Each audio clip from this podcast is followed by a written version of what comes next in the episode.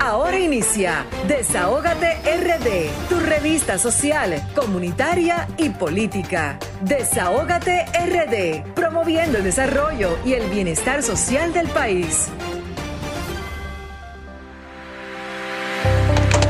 Muy buenas tardes, damas y caballeros. Sean todos y todas bienvenidos y bienvenidas a su espacio Desahógate RD por Sol 106.5, la más interactiva sábado 16 de enero del año 2021. ¿Cómo se sienten? Todo bien y positivo. Bueno, bueno, bueno. Esta, eh, hay un, una, un sábado de muy buena vibra, como de grandes siempre. Ligas. De grandes ligas. Pero, de grandes ligas, pero eh, aplaudiendo que hoy también estamos aquí presentes, como cada sábado, Vianelo, Raúl, Pablo, Franklin y los demás que nos acompañan, Raúl, nos acompañan hoy sábado 16 de enero del año 2021, señores, y es increíble cómo se están yendo los días. Pero decirle a nuestra gente, darle gracias a Dios porque estamos vivos, estamos en salud, para que nuestra gente siempre nos tengan como cada sábado, pero decirle a nuestra gente que nos sigan a través de las redes sociales Sol 106.5, la más interactiva, y solfm.com en el streaming y comunicarse, comunicarse con nosotros a través de nuestros teléfonos 809-540-165 y a través del 849-284-0169. Seguirnos en nuestras redes sociales, desahógate. RD, República Dominicana, eh, claro está, en plataformas de YouTube, Twitter, Facebook e Instagram. Señores, hoy tenemos muchos temas importantes, eh, como siempre, donde ponemos el oído. ¿Dónde, Pablo, Raúl, Vianelo? En el, corazón, del pueblo. Siempre queremos ser la voz de los que no tienen voz y poner siempre el oído en el corazón de nuestro país, de nuestra gente. Darle un saludo a nuestra plataforma social comunitaria, como todos los sábados que están ahí. Miren, esperando para hacer nuestras llamadas y decirnos qué está pasando en la radio, señores. Y vamos a decirles también que tenemos invitados muy, muy importantes en el día de hoy.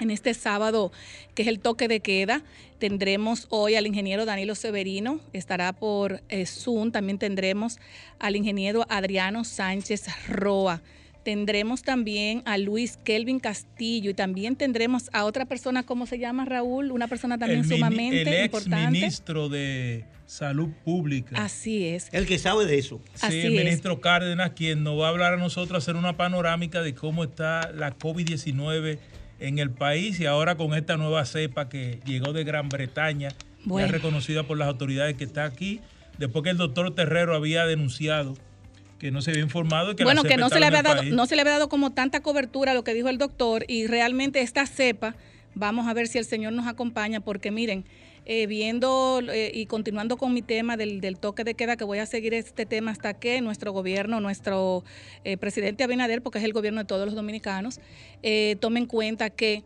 le hacemos un llamado desde el Desahógate República Dominicana. A través de nosotros han llegado muchas quejas donde de verdad queremos y le pedimos al presidente que los sábados, señores, no sea hasta las 12 del mediodía ese toque de queda, porque es que seguimos con la misma problemática de todos los negocios cerrados, los peluqueros, las peluqueras, pequeños y grandes negocios, restaurantes, gimnasios y demás, señores, cerrando a las 12 del mediodía. Eso deben dejarlo hasta las 5 de la tarde con dos horas para que la gente pueda movilizarse a sus hogares, incluyendo también de lunes a viernes hasta las 7 de la noche con dos horas eh, para que las personas puedan movilizarse, porque de verdad le voy a decir algo. ¿Es una sugerencia que tú estás haciendo al presidente? No, es una sugerencia, no. Yo le estoy haciendo que algo contundente, o sea, no una sugerencia, porque es que no solamente soy yo que lo digo a través del desahogo, es el país completo, incluso hoy eh, hubieron dos protestas, bueno, hubo una hoy y va a haber otra mañana. Eh, eh, hoy 9 decía que vamos todos para el Monumento de Santiago. Esto fue a las 9 de la mañana de hoy, donde los dueños de discotecas, restaurantes, colmados, artistas, diseñadores, taxistas eh, y desempleados quieren protestar este domingo 17, o sea, mañana a las 9 de la mañana, con relación a a que por favor este toque de queda sea, sea, sea ampliado, perdón, no reducido, sino ampliado, perdón, porque es que ya el país no aguanta más. Cada día más quiebran más negocios.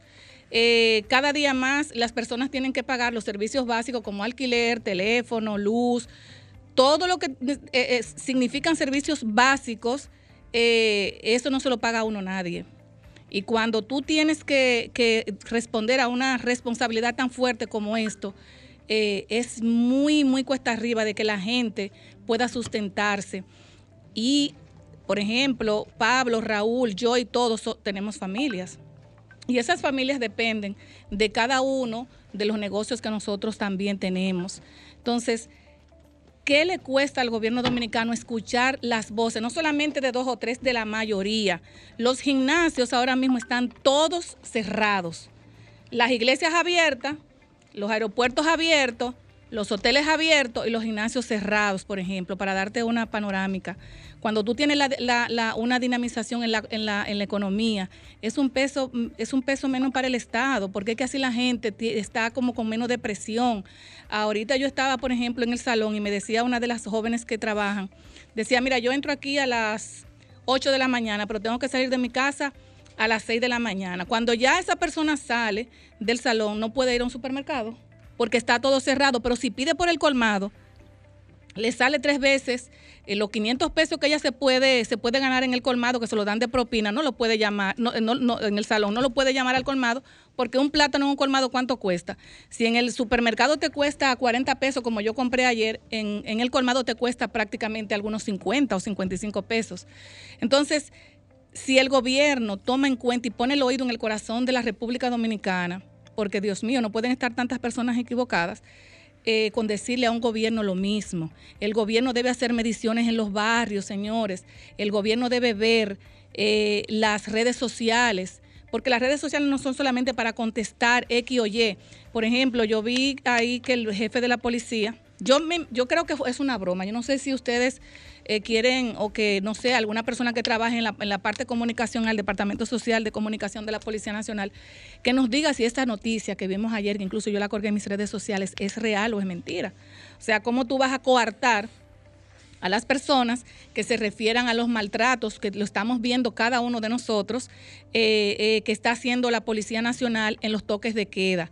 Ahora mismo los toques, de, los toques de queda, siempre y cuando el ciudadano sea responsable y corresponsable de las cosas y que no le falte respeto a la Policía Nacional ni que la Policía Nacional le falte respeto a un ciudadano, eh, yo entiendo que las multas, que de eso nos va a hablar ahorita nuestro compañero Raúl Germán, yo creo que las multas excesivas son yo creo que eso es un abuso.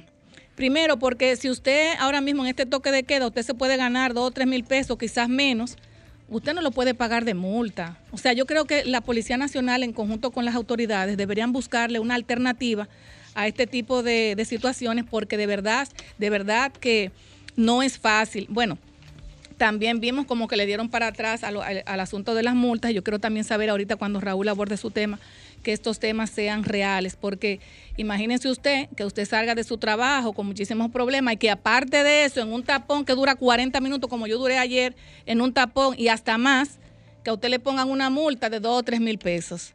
O sea, ¿cómo usted se va a sentir? Usted se va a sentir ultrajado, se va a sentir impotente, usted va a decir, Dios mío, ¿qué es lo que está pasando? Aparte del problema que tenemos del coronavirus, porque esto es un problema eh, eh, mundial, aparte usted tenga que pagar una multa, el negocio cerrado, empleados que le están cobrando usted prestaciones laborales, eh, personas que dependen de usted, la familia, que el papá, que la mamá que está enfermo, o sea, son muchas cosas. Mi tema va a ser siempre, eh, hasta que el gobierno eh, decida el toque de queda. Y, real. Ya no, se llama toque de queda. Bueno, le dicen ahora mismo que se llama toque de quiebra. Toque de quiebra y no es una, no es una, no es una palabra eh, yo digo que es una palabra compuesta. El toque de quiebra es una palabra compuesta porque de verdad que hay muchos negocios y cada día más, cada minuto, cada segundo cierra un negocio en la República Dominicana. Señores, y quiero hoy darle eh, mis felicitaciones a, a Yulibeli Wanderpol, que es la persona que siempre está, la abogada que siempre está con nosotros defendiendo a las personas que están en, eh, desvinculando en las instituciones gubernamentales. Y quiero darle un fuerte aplauso a ella que estuvo de cumpleaños. Bien, a nuestra amiga Yulibeli. Aprovecha eh, de una vez mismo, desde Nueva York, desde Nueva York, Aquí tenemos a Alex Plasencia en sintonía. Ay, pues muy excelente desde Estados Unidos. Señores, y Jennifer López, Jennifer López y Lady Gaga cantará Señor, a nuestro jefe, porque Joe Biden es mi jefe a través de la coalición dominicana con Biden. Vamos todos para Nueva York. Eh, va a cantarle a nuestro, a nuestro otro jefe, al, presidente número 46 de los Estados Unidos, que va a ser la, eh, su, su proclama va a ser el día 20 de enero. Su juramentación. Su juramentación va a ser el 20 de enero, donde va a estar Jennifer López, entre muchísimos artistas que van a estar allá. Eh, eh, disfrutando de 96 este... cajas vacías entraron a la Casa Blanca ayer. ¿Cómo así? Para sacar los, los trastos de, de Donald Trump. De Donald Trump. Ah, bueno. yo realmente. Yo realmente eh, no voy a criticar a, Donald Trump porque cada presidente, cada gobierno tiene su librito y cada, y cada gobierno también aporta a su país de una u otra forma. Desde aquí, un fuerte aplauso tanto a nuestro jefe también, ¿verdad? Eh, Joe Biden, el presidente número 46, y a su... Jefe nosotros él. Eh, claro que sí, claro que sí, claro que sí. Recuerden el, recuerden el trabajo que se hizo a través de la coalición dominicana con Biden, de la cual yo represento aquí en el país, y realmente venimos con propuestas muy buenas. Cuando Vamos tengamos, todos para Nueva York. Cuando tengamos el nuevo embajador de los Estados Unidos, queremos ser eh, una voz que hable a través de, a través del gobierno de los Estados Unidos para las problemáticas sociales de nuestros sectores. Yo sé que lo vamos a, resolver esta parte. Y también darle un fuerte aplauso, señores, a la vicepresidenta de los Estados Unidos, Kamala Harris, la primera vicepresidenta, señores. y le vamos a dar un fuerte aplauso porque también ella se lo merece. ella se lo merece. vamos entonces ahora. Bueno, eh, de que vamos, vamos. Y recuerden que Breuster nos dijo aquí en el programa que iba a traer, que iba a traer, que iba a traer al presidente Joe Biden, el presidente número 46 a República Dominicana. Imagínense ustedes que, lo, que venga aquí ¿eh? Eh, que venga aquí al desahogo, señor, eso sería una cosa muy Eso sería algo que de verdad yo no me, mira, yo no me lo quiero pensar, pero puede pasar. Señores, y vamos a pasar inmediatamente con nuestro compañero Raúl Germán, que tiene tema, un tema bastante interesante para nuestro radio escucha. Adelante, Raúl. Sí, buenas tardes, gracias Grisel y felicitarla por ese interesante análisis y presentación del programa. Esta semana yo escribí una especie de ensayo donde decía que el toque de queda se había convertido en una nueva modalidad de recaudación que de por sí era ilegal, aunque era una medida salomónica, hay que reconocer eso, porque a personas que están por cualquier razón, múltiples razones, que no se han analizado y la mayoría son de, situaciones nerviosas. Aquí, aquí han hablado los, psiquiatras, psicólogos, cómo este confinamiento ha hecho que las personas pierdan los estribos inclusive. ¿Qué, ¿Qué pasó durante este tiempo, señores? Que la Procuraduría General de la República estaba recibiendo el dinero de las multas que se estaban cobrando. Las que llegaban. Entre mil y cien mil pesos dominicanos que ellos toman como fundamento el texto de la ley de salud pública, mal encajado porque el problema que es de movilidad y no de salud, porque es cierto que si yo salgo de mi casa puedo quizá contagiarme contagiar a otra persona, pero el asunto cuando, se, cuando apresan al individuo, regularmente los que están en los retenes, no los que están en las galleras, ni los que están en una discoteca o en un bar, el que lo apresan en un retén, lo están apresando por un asunto de qué? De, movilidad. Así es. Y obviamente, como estamos en un estado de emergencia y excepción, ya está, está claro y todo el mundo tiene que obedecer eso de que hay un toque de queda. Mal, mal establecido, medianamente establecido, como sea. Ahora bien, ¿qué sucede, señores? Oh, que nosotros tenemos aquí que usted paga mil pesos si anda a pies. Eh, los motoristas pagan dos mil. Si usted va en un vehículo, paga cinco mil y si lo encuentran en un centro de diversión, dos mil pesos. Pero si es una institución privada como gallera, discotecas, entre otros, pueden de pagar hasta 100 mil pesos. Y lo que estamos diciendo es, porque la cosa hay que verla dentro de la, la realidad aplicable.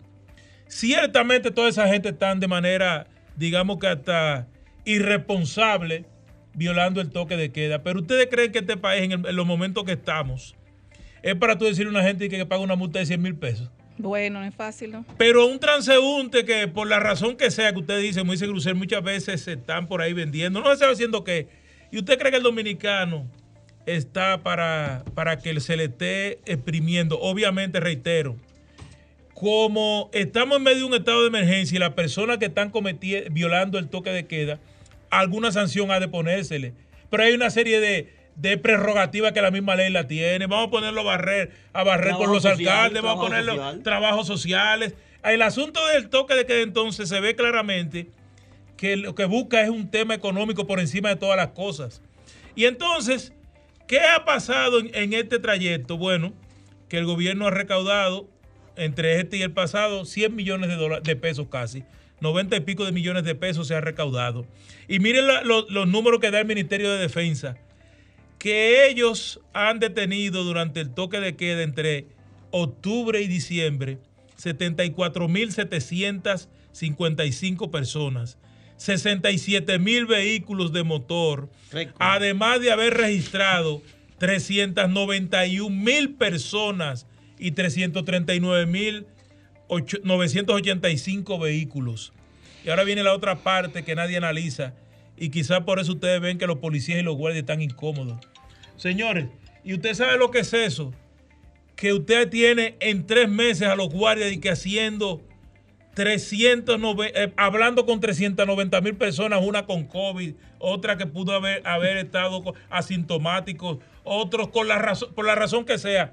Lo tienen cumpliendo una función y ahora desde, desde las 3 de la tarde de hoy, sin agua, sin un incentivo. Con hambre, no, le, llevan la comida a los puntos. Esos guardias son militares que están en esos retenes y vamos a ver cuántos retenes que son.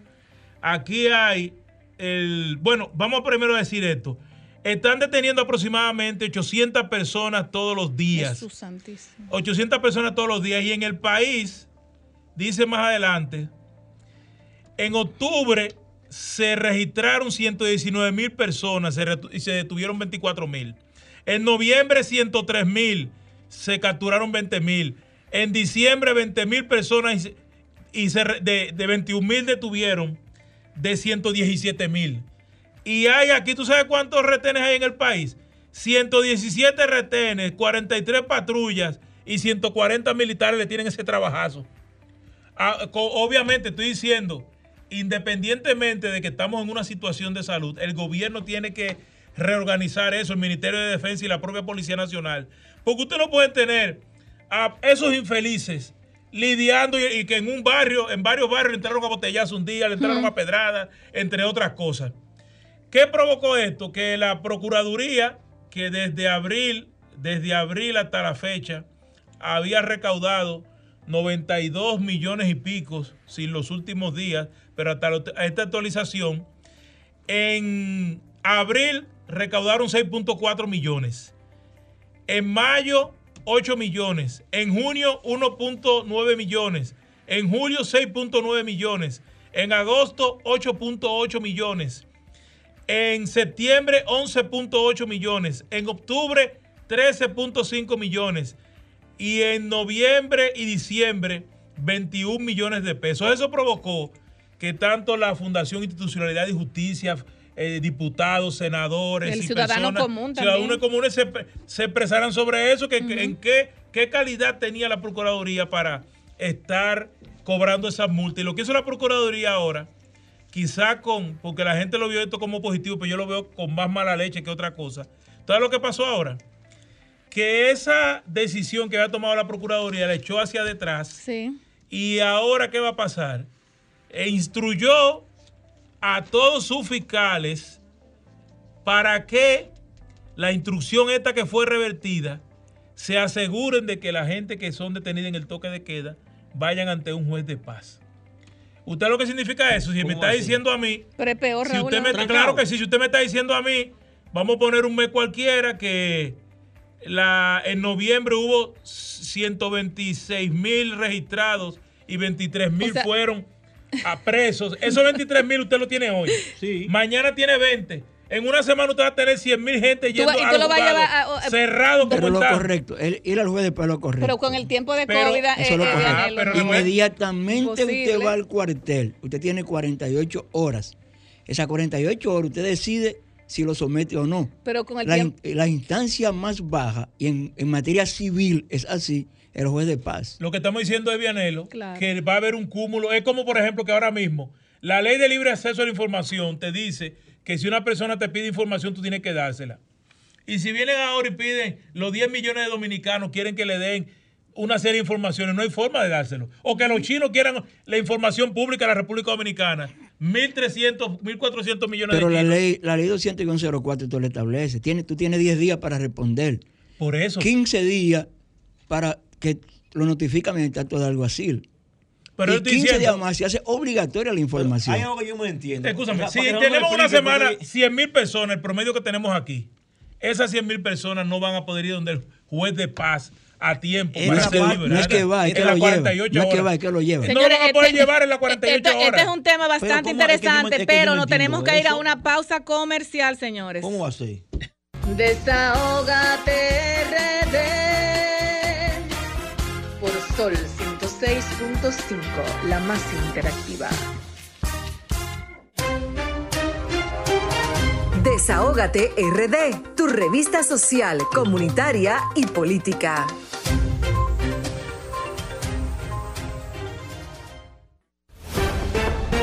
Estás escuchando Desahógate RD por Sol 106.5. Somos Sol, la más interactiva en Bávaro e Higüey. Sintonízanos en los 106.5.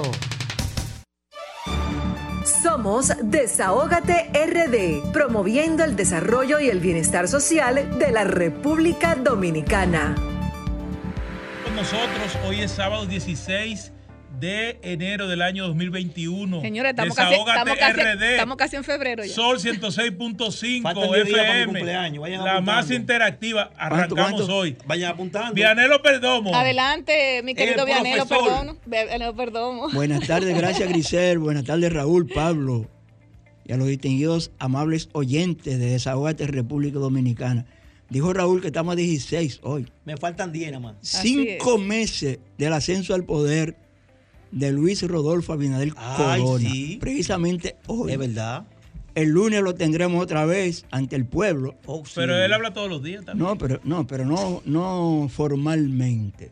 ¿Cómo él, habla, él habla todos los días. ¿Qué tú crees que va a decir el lunes? Él habla todos los días porque nosotros reporteriando le preguntamos y él responde. Ya. No es como otros presidentes que hemos tenido. me dijeron. Sí, pero hubieron, una, hubieron, una, no, hubieron unas preguntas que, muy, que le hicieron al presidente y a, y a Milagro muy, Germán que no fueron muy, muy puntuales. Probable, es no muy me ataques que Milagro es prima mía. Es muy probable. Tiran, los Oh, Germán, no tiran a sabía. los Germán por Pero nada, a propósito de Luis, de Luis Abinader Corona, Del presidente. lo estuvimos eh, conversando con su homólogo haitiano, Jovenel Mois, y de ahí después los dos cancilleres, el de Haití, eh, que se llama Claude Joseph, Está, bueno, está bueno. y el dominicano, que se llama Don Roberto Álvarez, el mismo que era de participación ciudadana. Sí, yo sé cuál es el de los ríos. Ellos se reunieron, eh, revivieron una comisión. Buen protagonista de la Plaza de la Bandera, Álvaro. eh, Sí. Revivieron una comisión mixta que se había formado hace un tiempo. Parece que vienen cosas importantes en cuanto a las relaciones dominico-haitianas. Y la República Dominicana pasa a ser ahora nuevamente un puente para la colaboración internacional a favor de Haití. Se habla de la construcción de escuelas, hospitales y empresas de aquel lado de la frontera. Que la vamos a hacer nosotros. Los- no, no, lo va a hacer el mundo. Ah, Hay un bueno. error, un error muy grave, un error muy grave. República Dominicana va a ser especie de un gestor para esas ayudas que van a venir de la comunidad internacional a favor de Haití, el pueblo más pobre de ¿Cómo América. cuánto vale un hospital, Vianelo, en la frontera? Usted que viene de Barahona. Bueno, eso habrá que preguntárselo. Una atención primaria, eh, ¿o serán de cuáles? Eso habrá que preguntárselo, será A Cárdenas. a- a- ni siquiera a Cárdenas, porque salud pública no construye. Ah, bueno, sí. a la gente de. OISOE, Obras Públicas. Porque usted sabe por lo pregunto. OISOE, Obras Públicas. Porque quizás al país le saldría más barato dar el dinero para esos Es que no es el país que va a dar No, el pero dinero. escuchen, aquí No es el parieron, país. aquí parieron cuántas Pero precisamente, precisamente eso es lo que se quiere evitar. eso, que eso da miedo. precisamente eso es lo que se quiere evitar. O sea, La migración. básicamente las parturientas. Por ejemplo, Bueno. a mí alguien en una conversación privada me decía que por qué, que por qué República Dominicana tiene que ayudar a la declaración civil de los haitianos. Yo le decía, bueno, solo el que no conoce Haití ni ha leído, no sabe que en Haití prácticamente no hay nada. Le van a meter la mano para que Haití sepa dónde están su gente, cuántas son su gente y cuáles son su gente. Tenemos otro que Porque hacer, realmente, bueno, ellos han hecho cosas por nosotros. Tú picabas caña. Ah, caramba. Tú picabas caña, ellos vienen a picar caña aquí. Tú estás dispuesto ahora mismo a paliar una construcción, tú no palias una construcción. Los haitianos lo hacen. Entonces, alguien tiene que hacerlo. ¿A ustedes les gustaría que nuestros sobrinos, hijos, etcétera, que están en Estados Unidos y España, le digan lo mismo que nosotros le decimos aquí a los haitianos? ¿Les gustaría? Eso es así. Eso es Pero, así. pero el el dominicano trata muy bien a los haitianos. Bueno, Hay muchos países que tratan muy mal al dominicano. bueno. Pero es un tema muy Eh. que no queremos meternos en temas muy profundos, ¿verdad? El 19 de julio del Ah, año... mire, déjeme darle este dato. Pero ese, ese fue en el de 14. Yo voy a buscar la portada del Nacional de estos días. Que en el 2014 la República Dominicana gastó, le salieron las parturientas Sí. haitianas en 5.200 Pero eso es lo que se quiere evitar, Raúl hermano. Por eso estoy diciendo, si no eso, es lo, eso es lo que se quiere evitar. Ojalá lo hagan. Eso lo- yo también eso es lo que se quiere Por- evitar, por Raúl Germán. Sí, sí, claro. ¿Cuánto hay en la universidad que donó Leonel Haití estudiando ahora mismo? Y lo sacan a Sí un Pero eso es otro tema. Ah, ¿Cuánto hay- pues cuánto hay-. ¿Cuántos hay estudiando ahora mismo? Dale, Eso, entrégale, eso viene, construye. eso viene a y estar aquí. quieren matar. Eso vienen a estar aquí. Pero bueno acá. Debieran estar aquí. Y están estudiando en su país. Está bien, está bien. Sigan Oye, oye, oye, oye, si aquí se hiciera un cordón industrial desde Dajabón hasta Pedernales, aquí en la capital, no tuviéramos tanta gente de Montecristi, Jimaní, Elías Piña, Pedernales, y no tuviéramos tantos haitianos, porque se quedarían en la frontera, trabajando en las industrias de la frontera. Lo que sí, escúcheme Pero que le no interrumpa, hay, Vianelo. Pero no hay. Vianelo, discúlpeme que le... Entendamos el tema haitiano, no como lo queremos entender. Sí, yo estoy de acuerdo con Entendámoslo No, como un asunto de geopolítica. Sí, mire. De geopolítica. Eh, portada del Nacional. así, ¿no? Portada del Nacional. Lo que pasa es que ustedes están hablando como enemigos de los haitianos. No- Jamás, Esos jamás. son jamás. nuestros hermanos más cercanos. Jamás. Claro, eso. Nuestros hermanos más cercanos son los haitianos, hermano. Así Mire, es. Vianelo, escúchate de otro Es dato. así. Partos de haitianas fueron el 61% en cuatro provincias. Por eso es que yo le decía a Juan Pablo que al gobierno dominicano le va a salir más barato donar para que esos, para que se construyan esos Es hospitales. que no tienen que donar porque van, van a ser, eso va a ser con fondos internacionales. Esos fueron los mismos Señor, fondos que hicieron en el 2010 en el terremoto, que en nunca el, llegaron. En el 2000 sí Eso es llegaron. verdad. Eh, Sí llegaron. ¿Y qué se Pero ¿y construyó en dónde? Sí llegaron. ¿Qué ¿Y dónde? Lo robaron. Sí lo llegaron, lo. ¿Dónde robaron. llega- No llegaron, Sí pero, no, llegaron. pero no se ¿Llegaron hicieron. Sí llegaron. Pe- Pero, sí pero llegaron. no se hicieron las cosas que se tenían que Hermano, hacer. de esa parte yo conozco porque yo estoy involucrado en el transporte de ayudas de República Dominicana hacia Haití. No, no estamos hablando de Por el la. aeropuerto de Barahona, No, no, no. que estaba cerrado, lo abrieron. Y vete a ver cuántos coroneles llegaron a generales con esas ayudas. Punto, ¿eh? Ay, ay, ay. Está bien, profesor, no más palabras. punto. A mí lo que me preocupa El- un poquito, y escúcheme, Vianelo, es también el asunto de, no sé si ustedes se han fijado, porque uno tiene que fijarse siempre alrededor de todo lo que pasa. Veo muchos, muchas mujeres con niños eh, en, en el Andan cinto. pidiendo, pidiendo. No, no, pero hay ahora más Esos que son nunca. empresas, no, no, no. son empresas. Ay, no, no, pero mire, puede eh, tú te vas a la. Churchill, te vas a la. Kennedy. No es de haitiano, también, también hay de No, dominicanos. no, yo, es más haitianos que dominicanos. También O sea, eh, dominicanos. con niños pequeñitos y yo no veo que migración está haciendo el trabajo, Vianelo, usted me excusa, porque están Ya- poniendo ya- niños. Yo dejé que Raúl, niños. yo dejé que Raúl y Grisel hablaran y a mí me quedan tres minutos. Es verdad. Yo te voy a cinco de lo mío, Mira, a dale. mí me quedan tres minutos.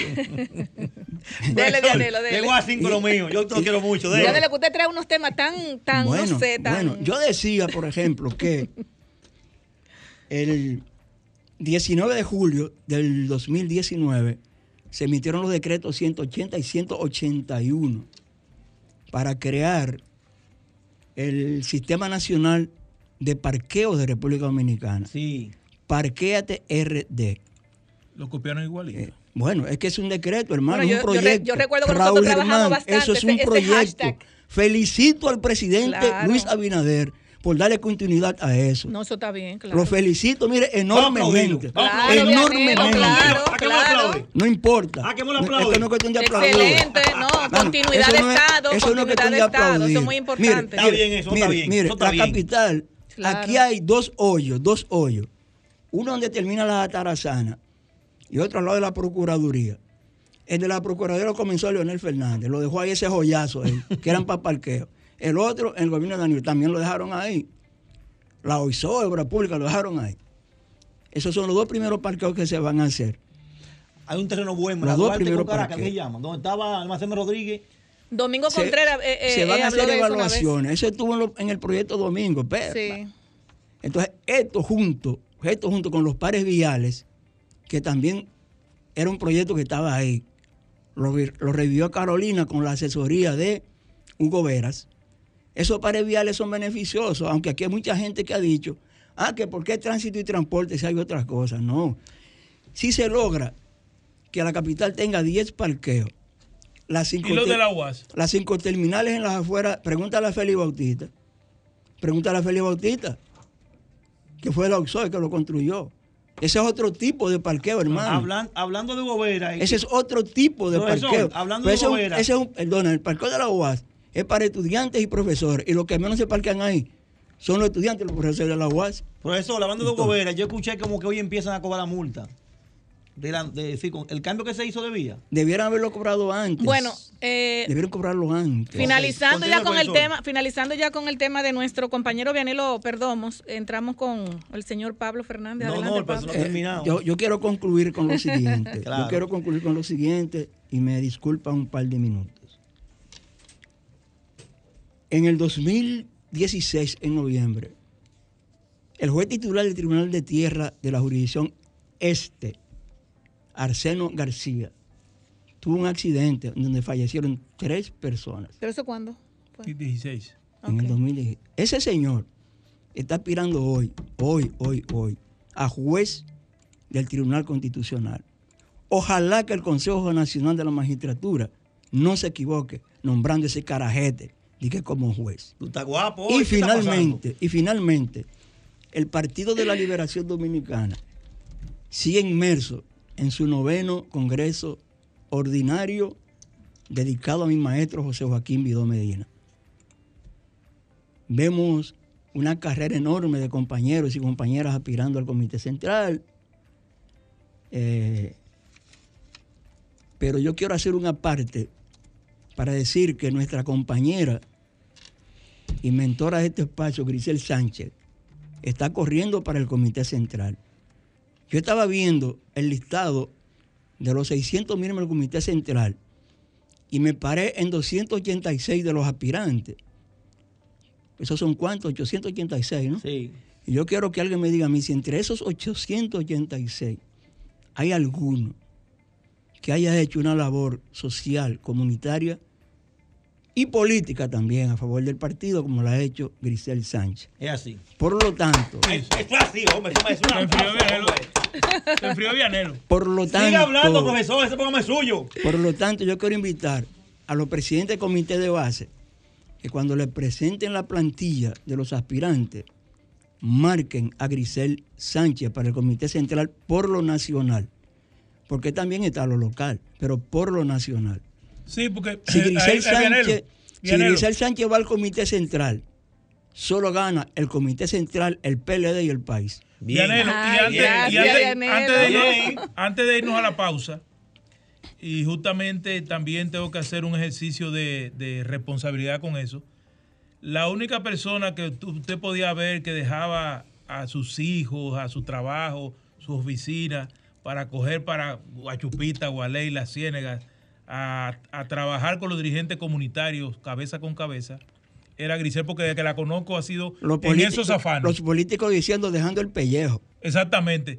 Ahí se metía su tenis, su jean, su gorrita y cogía para, para la circunscripción 3, sobre todo el Distrito Nacional. Y eso hay que valorarlo mucho porque no es una, una, aspiración coyuntural, no es una persona que viene a saltar y que un puesto porque por mi linda cara o porque yo quiero esto, sino una persona que está reclamando un espacio en base a un liderazgo que ha construido trabajando sobre todo con los más necesitados, que de eso no existe ahora. Hay mucha gente en tiempo de campaña buscando votos y así abrazando a todo el mundo, pero Grisel permanentemente, y como dije, ella no tiene que ocupar una posición pública para ir a resolverle a la persona y por eso yo entiendo que el voto consciente debe de elegirla mayoritariamente sin ningún problema. Le, dejo, le, dejo el tema agropecuario para el próximo sábado. No, profesor, tranquilo, tranquilo. Entonces vamos a hacer un corito. Usted termina, Grisel Sánchez. Y yo hago el eslogan. Sencillo. Por su trabajo en beneficio de los demás, Grisel Sánchez es la que va. Wow, Pablo. No, no. No, seguimos con Pablo, seguimos con Pablo. No, este, eh, con este llevo unos cuantos views, con este, con este videito. Repito, espérate, lo tengo apuntado. Él está por su trabajo en beneficio de los demás, Grisel Sánchez al Comité, Central. Pero tiene que hacerme el coro. Estoy haciendo. Raúl, tiene que hacerme el coro. Vamos, vamos, acá yo lo voy a hacer. beneficio de los demás, Grisel, Sánchez al, Comité, Central. Wow, gracias, gracias. Ah, yo entro con, ah, yo entro con mi tema. Ahora tu tema. Yo entro con mi tema. ¿De 14 cuántos son, Pablo? Ya yo le quité dos, ya yo le quité dos. No, no, no. No, lo que pasa es que eh, estamos sincronizados. Básicamente son los mismos temas de la semana. Todos estamos, estamos apostando a que, se, a que se flexibilice un poco el toque de queda por el tema de los negocios. Están sufriendo mucho los negocios. Yo entiendo que hay que buscar medidas para eh, parar un poco los contagios del COVID, pero no creo que ese toque de queda esté dando resultados. ¿Por qué? Porque los contagios siguen aumentando. Entonces, esas medidas que se impusieron hace como 15 días, creo que fue, ¿verdad? En vez de disminuir los contagios, lo que han hecho es que lo están aumentando. Porque como tenemos menos horas para ir al supermercado, entonces van más gente. Como tenemos menos horas para ir al banco, entonces van más gente. a cualquier hora está lleno, sí. Yo lo que creo que en vez de, reducirle horas, habría que ponerle horas. Como estaba antes, como estaba fluya. Y, y, y decía ahorita algo que tiene mucho sentido. Yo le decía una propuesta, tú estás el presidente. Porque cuando eh, eh, entró, entró el gobierno, hace cinco meses, el día de hoy, encontró un toque de queda así. Encontró el toque de queda de lunes a viernes a las cinco, a las 7 de la noche, con dos horas, con dos horas de movilidad. Ah, sí, sí, sí, sí. Y lo encontró sábado y domingo hasta las 5 de la tarde, con también las dos horas de movilidad. Entonces la gente se acostumbró a ese horario y no estaban en este relajo que quito, que pongo, que no, que, que, que un chismá, que un chismeno. No, no, la gente se estableció a eso. Y en base a eso los bancos pusieron sus horarios los negocios pusieron sus horarios. Y pasamos que fue como cuatro meses con ese horario, no se modificó. No, y la gente estaba tranquila. Y eso trajo como consecuencia que en un momento determinado estuviera controlado. Sí. Los contagios estaban controlados. De repente, de repente, vimos que se, se varió. Entonces, de las 7 lo llevamos a dónde? A las 9. Fue así. Y de las 5 lo llevamos entonces a las 7. Entonces se volvió, se volvió todo un caos. Y de repente venimos de nuevo y lo modificamos. Entonces, pero ahora estas modificaciones son como muy severas. Porque yo lo que veo como que se apretó el botón del pánico. No, y yo no sé lo que dirá el, el ex ministro Cárdenas, pero nosotros no podemos tomar como parámetros ni Estados Unidos no, porque ni, una, a, ni a Italia, ni a Francia, ni a España. ¿Por qué? Es diferente. Juan Pablo que viene de la 3. el hombre de la 3. Son mundos y culturas diferentes. muy el hombre de la 3 y la mujer de la 3 vive del día a día. Si tú le quitas al hombre de la 3 sábado y domingo, es diciéndole no está comiendo. ¿Por qué? Porque un clase media normal tiene que hacer su compra, Grisel, si trabaja el viernes o el jueves para, para ir a volver el lunes. La compra del fin de semana ya no se hace no, y cuando, los sábados. No, y cuando sale del trabajo. Sale a las 5 de la tarde del trabajo. Va y, compra su plátano suyo para pasarle la cena a los muchachos. Cuando llega al barrio, al almacén del barrio, al colmado del barrio, está cerrado. No, y el, y, el, y el mercadito, por ejemplo, en la, en la, en la, C3, central. en la central, tuve el mercado que la gente llega de su trabajo y con 100 pesos, digo antes, antes tú comprabas con 100 pesos huevos, salami, de todas las cosas. Ahora la gente encuentra todo cerrado y se le hace un poco más difícil. Pero yo tengo la esperanza yo tengo la esperanza, porque tengo que ser sincero con eso, de que el lunes habrá una modificación. El día pasado un video se hizo viral, donde una joven empresaria, emprendedora, tocaba el tema y la, la primera dama, si no me equivoco, le respondió a la joven. Fue muy empática con ella, le respondió y le dijo que iban a revisar eso en una semana. Que ella entendía que sí, que su familia también es comerciante, que los fines de semana es donde mayor venta hacen y están pasando por lo mismo. Entonces yo creo que van a flexibilizarlo, porque es mucho lo que se está diciendo sobre esos horarios. Óyeme, cerrar un sábado y un domingo a las 12 del mediodía es apretar el botón del pánico. Yo no creo en realidad, no creo en realidad que el toque de queda es la solución para evitar los contagios, porque siguen aumentando los contagios. Así se llama uno de los temas de mi candidato a secretario general del PLD, botón oh, del pánico. Botón del pánico. Pues José Luz entonces. Ah, bueno. Ah, por ti José Luz. Claro. Ah, no, no, brillante, brillante. Entonces, ¿qué pasa con eso? Vamos a pedir, vamos a pedir a Dios que el lunes todos estemos contentos después que el presidente hable, porque el presidente escucha Escucha. Y ya nosotros en varias oportunidades hemos, hemos hecho énfasis en eso.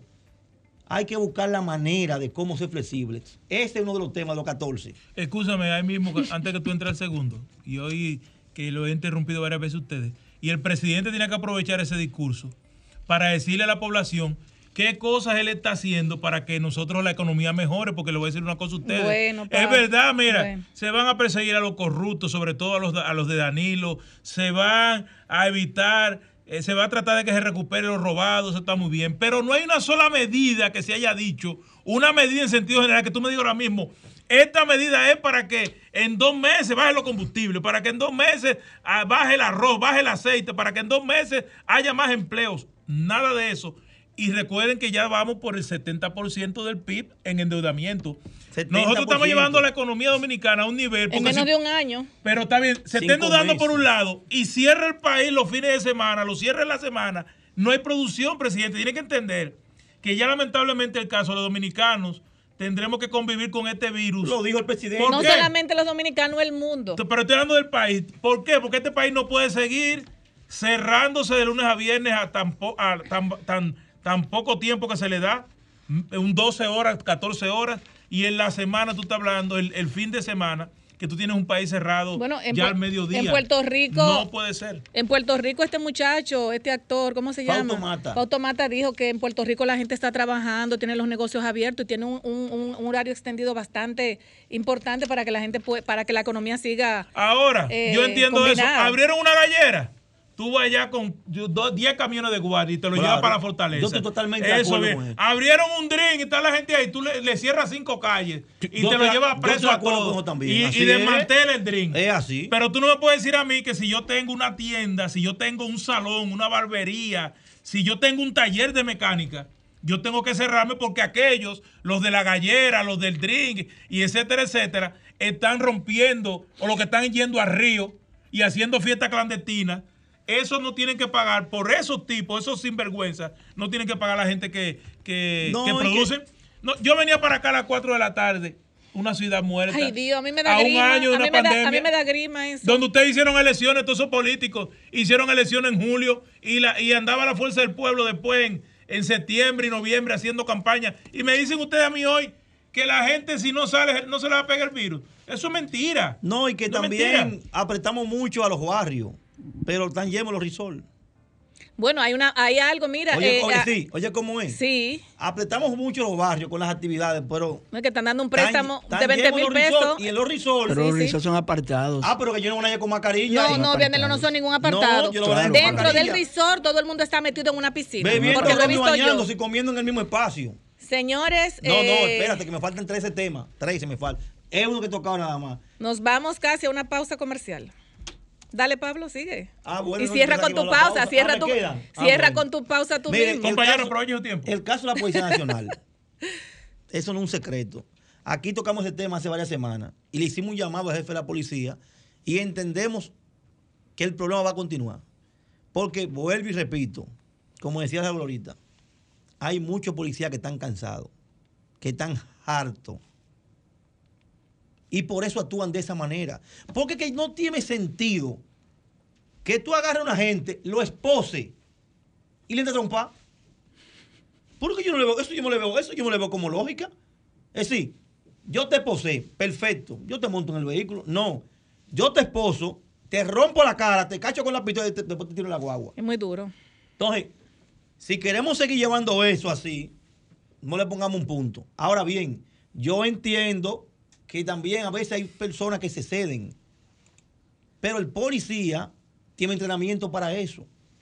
Y tiene que entender que el policía está para prevenir y proteger al ciudadano. Y en esta oportunidad, los, últimos videos que hemos visto y las últimas acciones, es que lo están a bimbamba a trompar.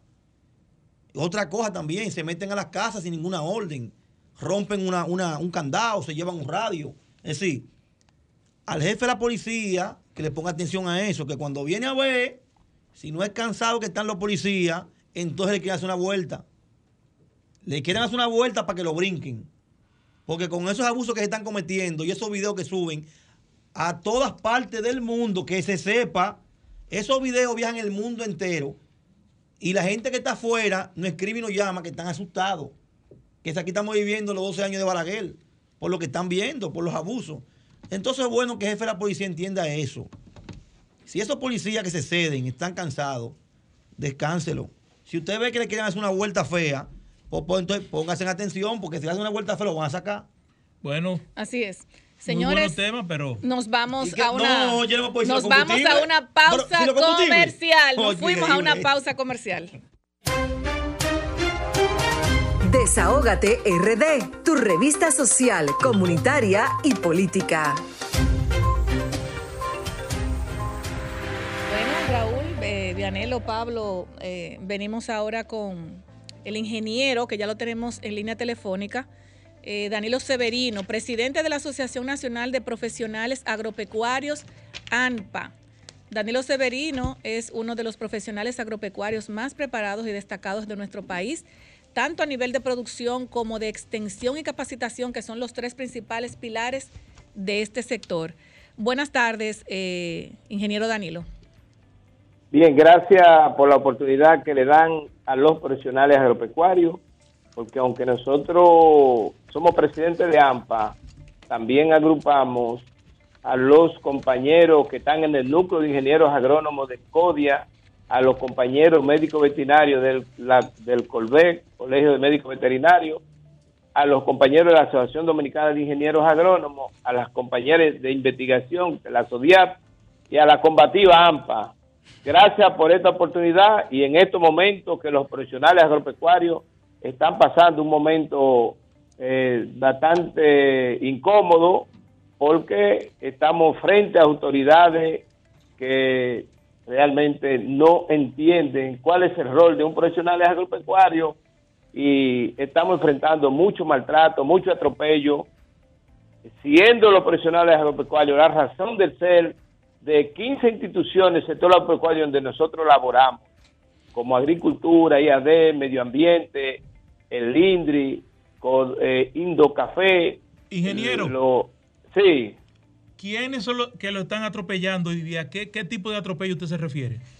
Bueno, eh, quien nos atropella son los funcionarios que han sido recién instalados y el tipo de atropello es con cancelaciones arbitrarias. Como ejemplo, nosotros tenemos en ganadería un compañero veterinario Carlos Guillermo Faure, Aival, con cáncer y es cancelado.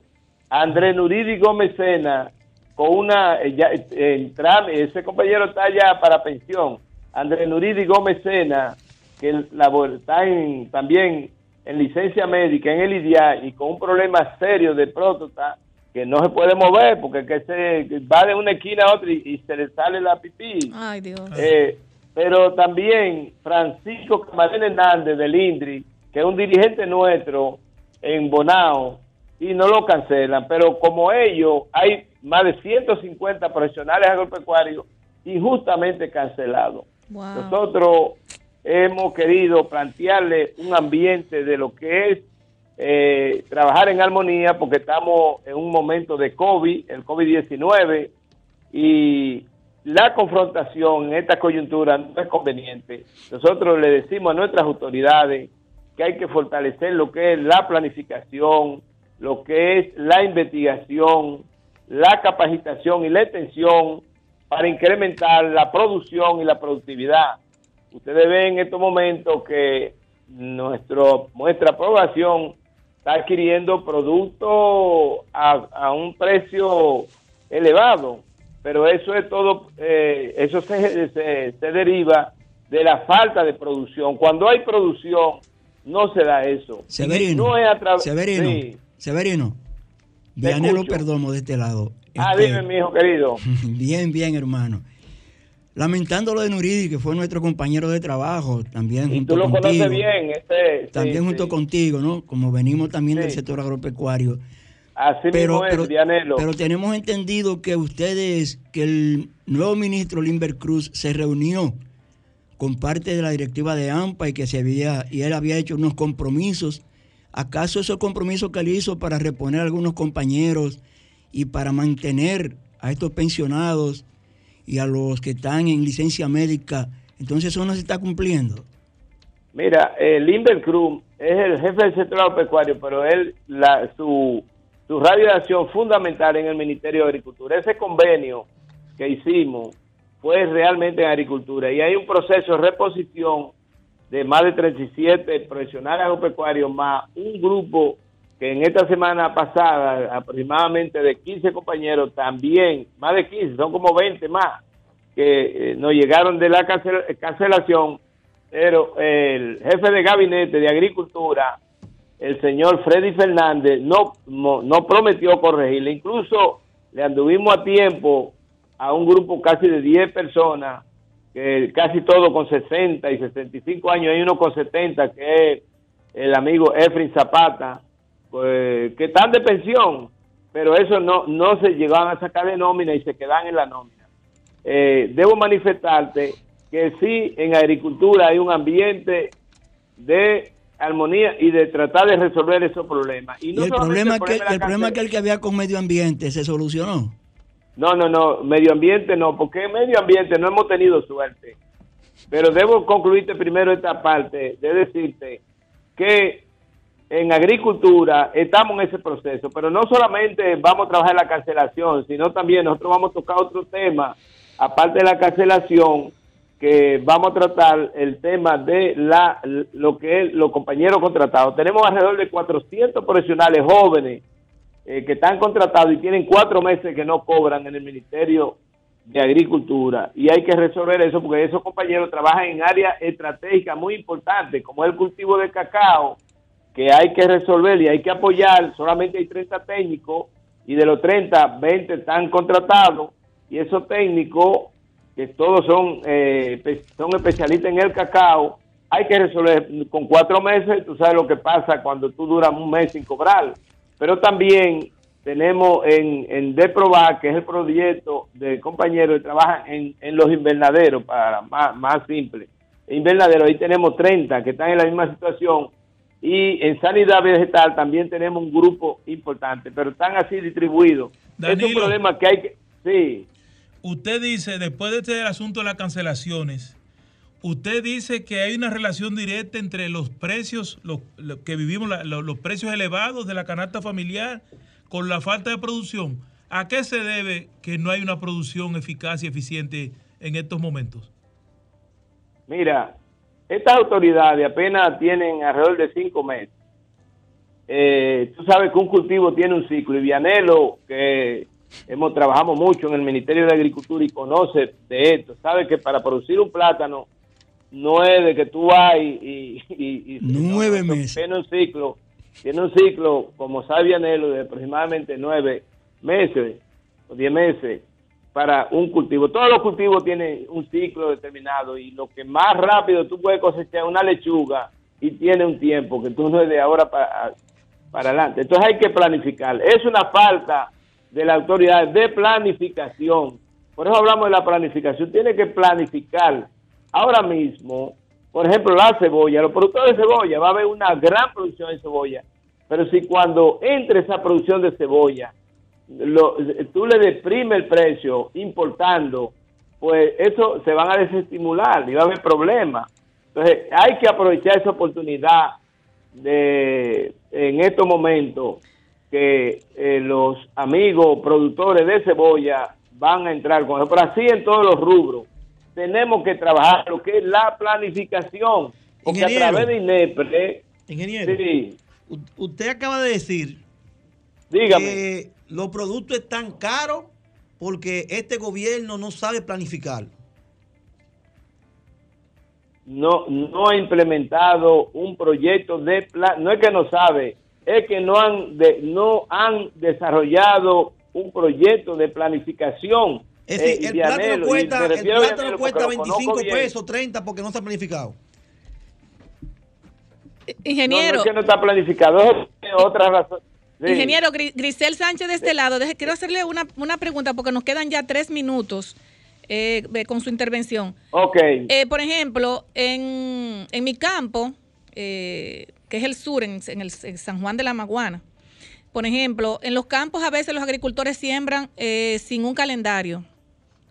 Siembran a veces rubros que compiten entre otros internamente, porque todo el mundo siembra todo al mismo tiempo, no hay una calendarización de la siembra. Yo he visto, por ejemplo, estoy muy preocupada y siempre lo he conversado con el con Vianelo, que yo he visto eh, muy pocos rubros eh, en, nuestras carreteras como antes y veo también un descuido, un, gran descuido en lo que tiene que ver con el Ministerio de, digo yo, o sea, eh, me hago responsable de esto, de, Agricultura. por ejemplo, el Banco Agrícola tenías cinco mil y pico de millones de pesos para eh, prestárselo a los agricultores, esto se agotó, pero no vemos realmente que hay una apertura en la siembra, o sea, es una, una problemática que hay ahora mismo porque incluso la Organización Mundial de la Salud le ha dicho a todos los países del mundo que siembren, que siembren, que siembren, precisamente para poder satisfacer la problemática social que hay con relación al hambre. Entonces, eh, me gustaría que usted me hable un poquito de eso y de las importaciones ahora mismo, que es un problema que están sustentando los agricultores, incluso de Constanza, que estaban quejándose con la zanahoria y demás rubros que ellos están sembrando porque están eh, tienen problemas. La papa y otros cultivos. Sí, mira lo que pasa. En una sociedad capitalista, de lo que se trata es de oferta y demanda. Si tú no ofertas la cantidad que necesaria y que necesita la población, pues se van necesariamente a incrementar los precios. Eh, por eso decimos falta de producción y hay falta de producción, pero ellos lo se están corrigiendo ahora con importaciones y esa no es la solución, importar productos. Ahora mismo hay un hay un, un grito con el problema de los pollos, de los huevos, es un precio exorbitante. Claro, ahí hay un componente, no es solamente la planificación, sino que el Estado tiene que intervenir junto con, esa, eh, eh, con esos productores para auxiliarlo, porque en lo, lo que el, por ejemplo el huevo eh, son son productos, el alimento de, la gallina, todos los componentes son importados. Y ahora mismo con el, aumento del, del dólar y eh, eh, eso genera que se incrementen los precios de, los alimentos y todos los componentes para ensamblar los pollos. Entonces ahí viene un incremento, aparte de lo que es planificar la cantidad que aquí se sabe, la cantidad que se come la población, hay que tener suficiente producción y donde si hay un incremento de precio producto de esos commodities, entonces ahí tiene que entrar el Estado. Aquí hay cultivo que se llama cultivo político por ejemplo, cuando digo cultivo político, pues te le crea una crisis a cualquier gobierno. El plátano, el arroz, la habichuela, el pollo, el huevo, eso tiene que estar ahí en la mesa. Pero Entonces todos está caro porque no hay planificación. Bueno. Pero eso es componente de la planificación. No, no, pero yo te eh, digo. Juan Pablo y Danilo, hemos llegado a la parte final de la entrevista. Ya en, en de la próxima semana hacia adelante, Danilo, lo estaremos contactando porque nos quedamos cortos con este análisis que usted está haciendo. Porque verdaderamente eh, me da pena los profesionales de la agropecuaria están en una situación difícil y es bueno que el ministro de Agricultura y el gabinete agropecuario le presten atención a, esta situación. Muchísimas gracias, hermano.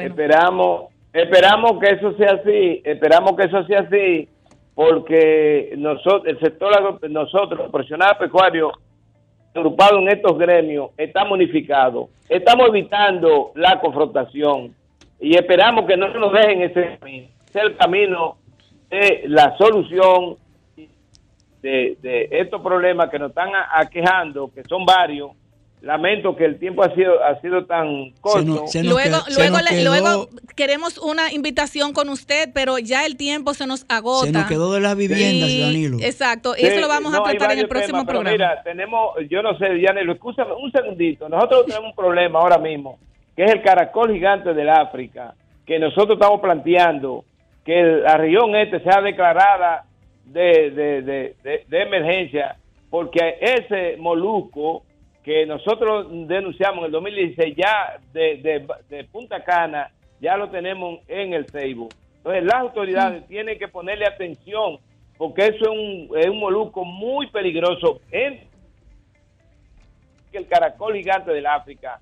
Eso es, es muy peligroso, es una plaga que incluso transmite enfermedades a los humanos y hay que ponerle una atención especial. Y es de los moluscos que más pronto se reproduce.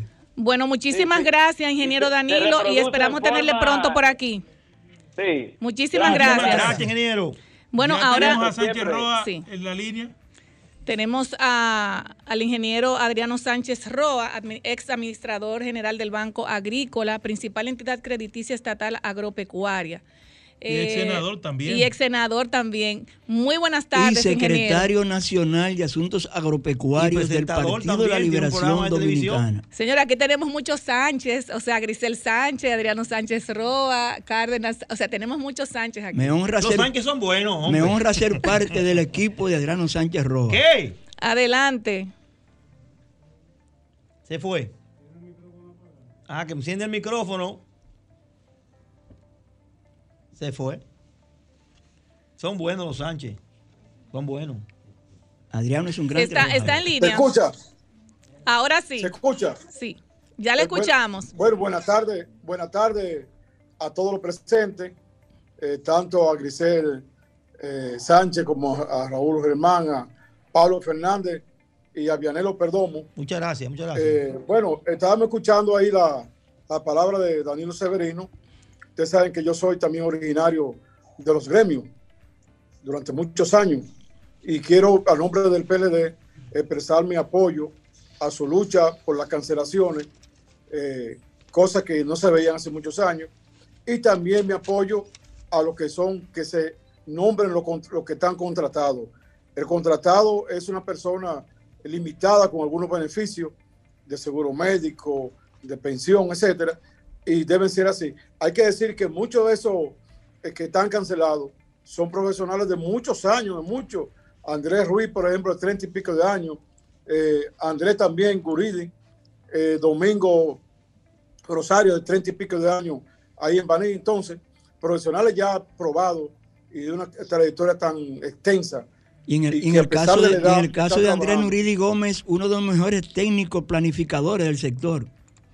Sí, sí, son, son, profesionales de tantos años. Entonces yo quiero expresar y pedir al presidente Luis Abinader que instruya eh, que primero la reposición de ellos y segundo que se le den las condiciones de trabajo para que entonces puedan eh, hacer su labor como técnico en sus respectivas áreas.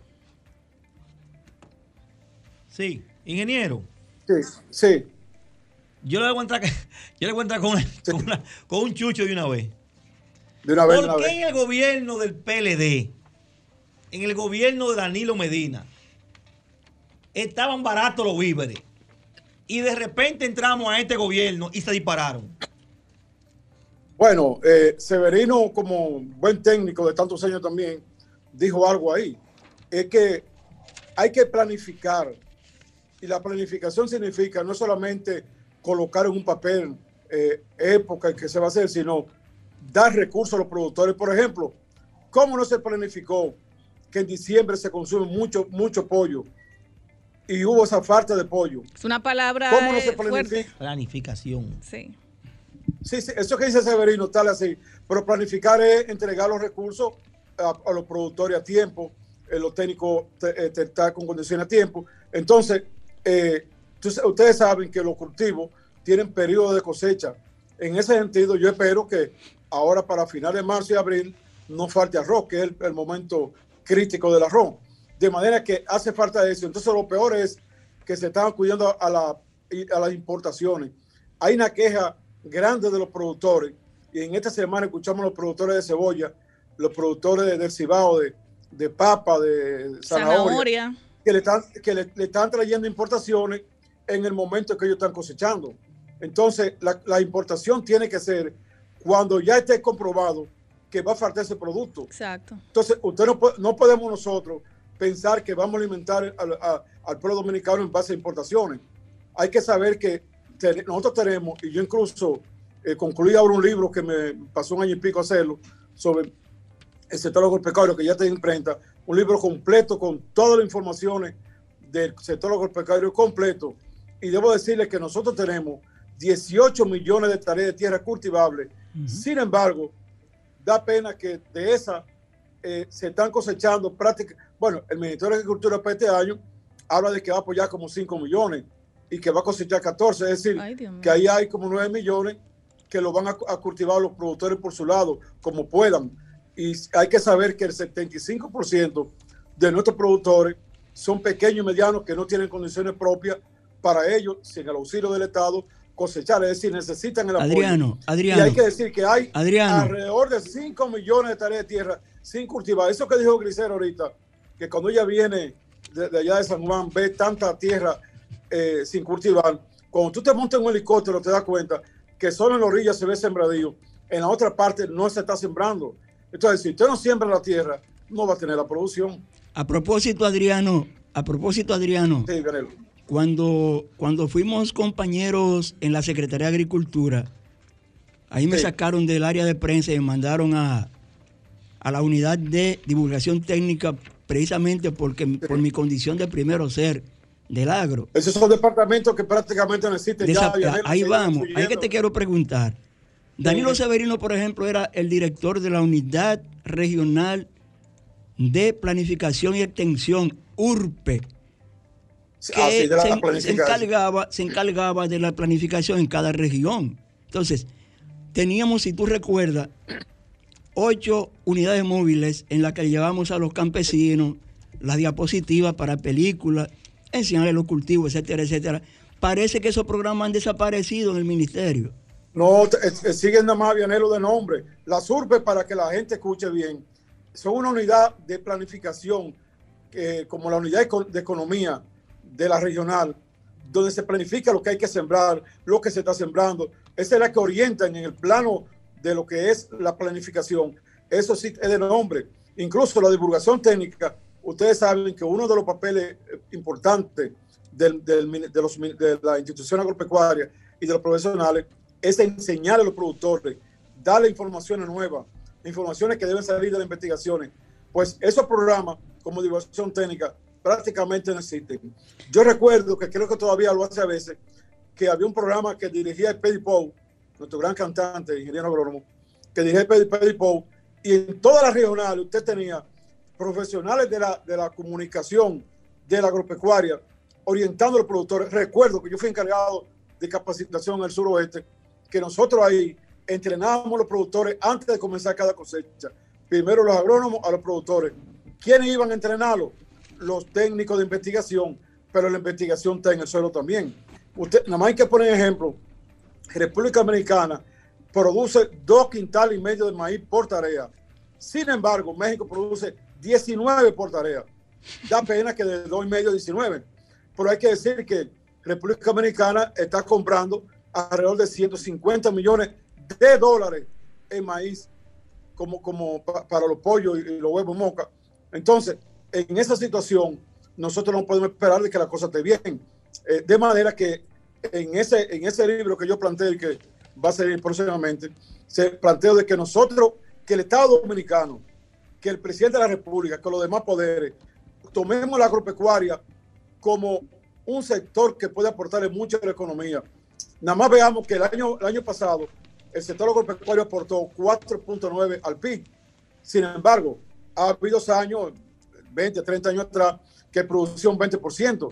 Entonces, si nosotros logramos llevarlo al doble, que es la mitad de la, la época, época anteriores, nosotros vamos a producir riqueza el país necesita riqueza para reducir la deuda eterna, seguir pagando, para tener recursos necesarios para el mismo desarrollo de la educación, de la salud, de la alimentación, los caminos y carreteras. Pero si tenemos un sector agropecuario como está caído, no vamos a lograr nada. Por Ingeniero. eso, el planteamiento.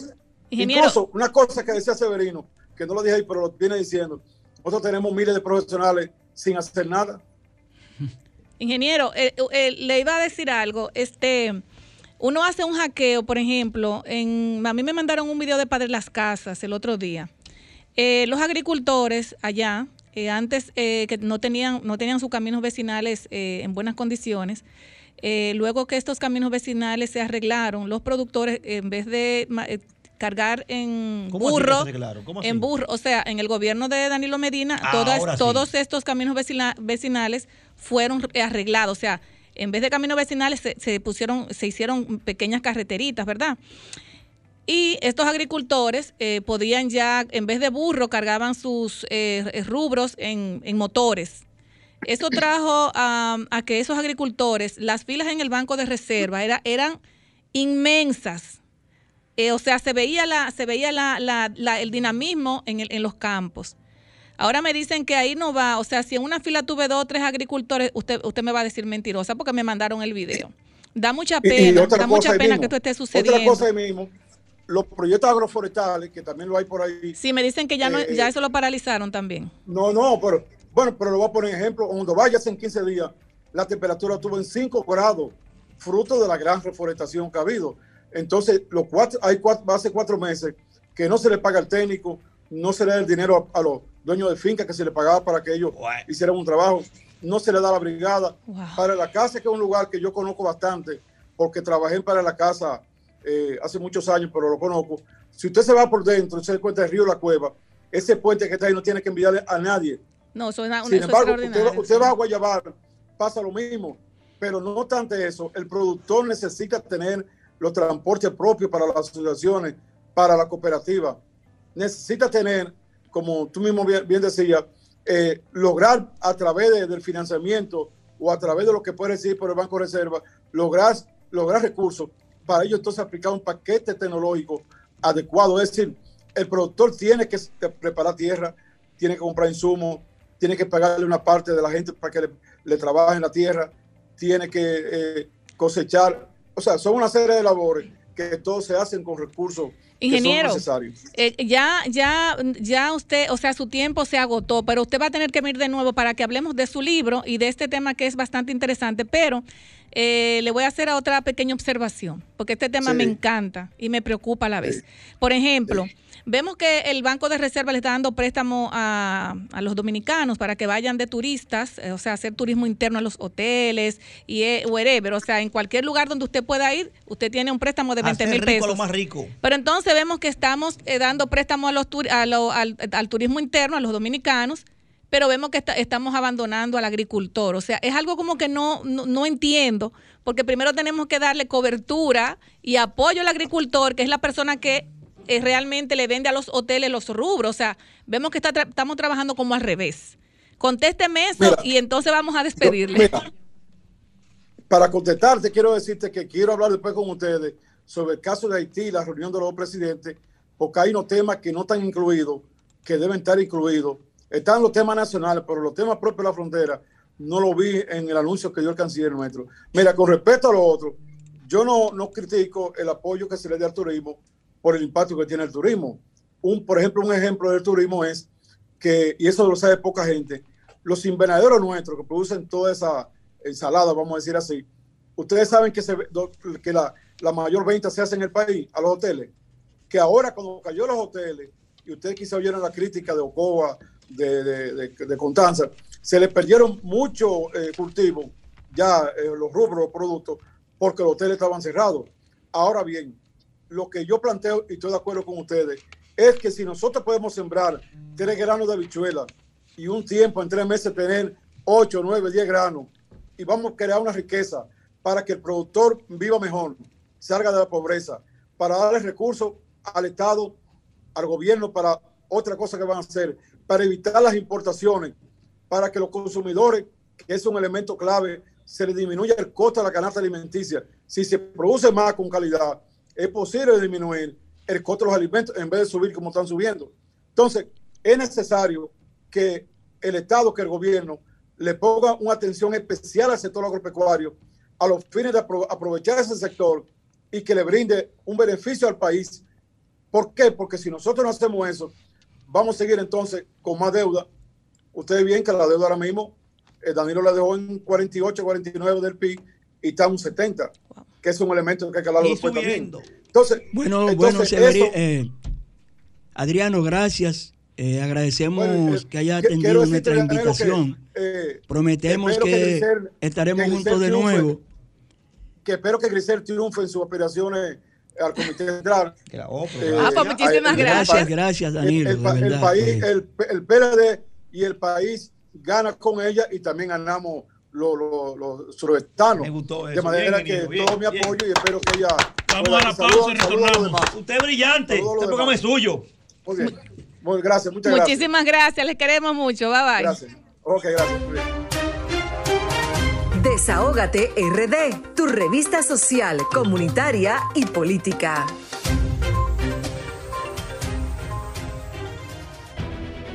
Sol 106.5, la más interactiva. Una emisora RCC Miria. Eh, Luis Castillo. No.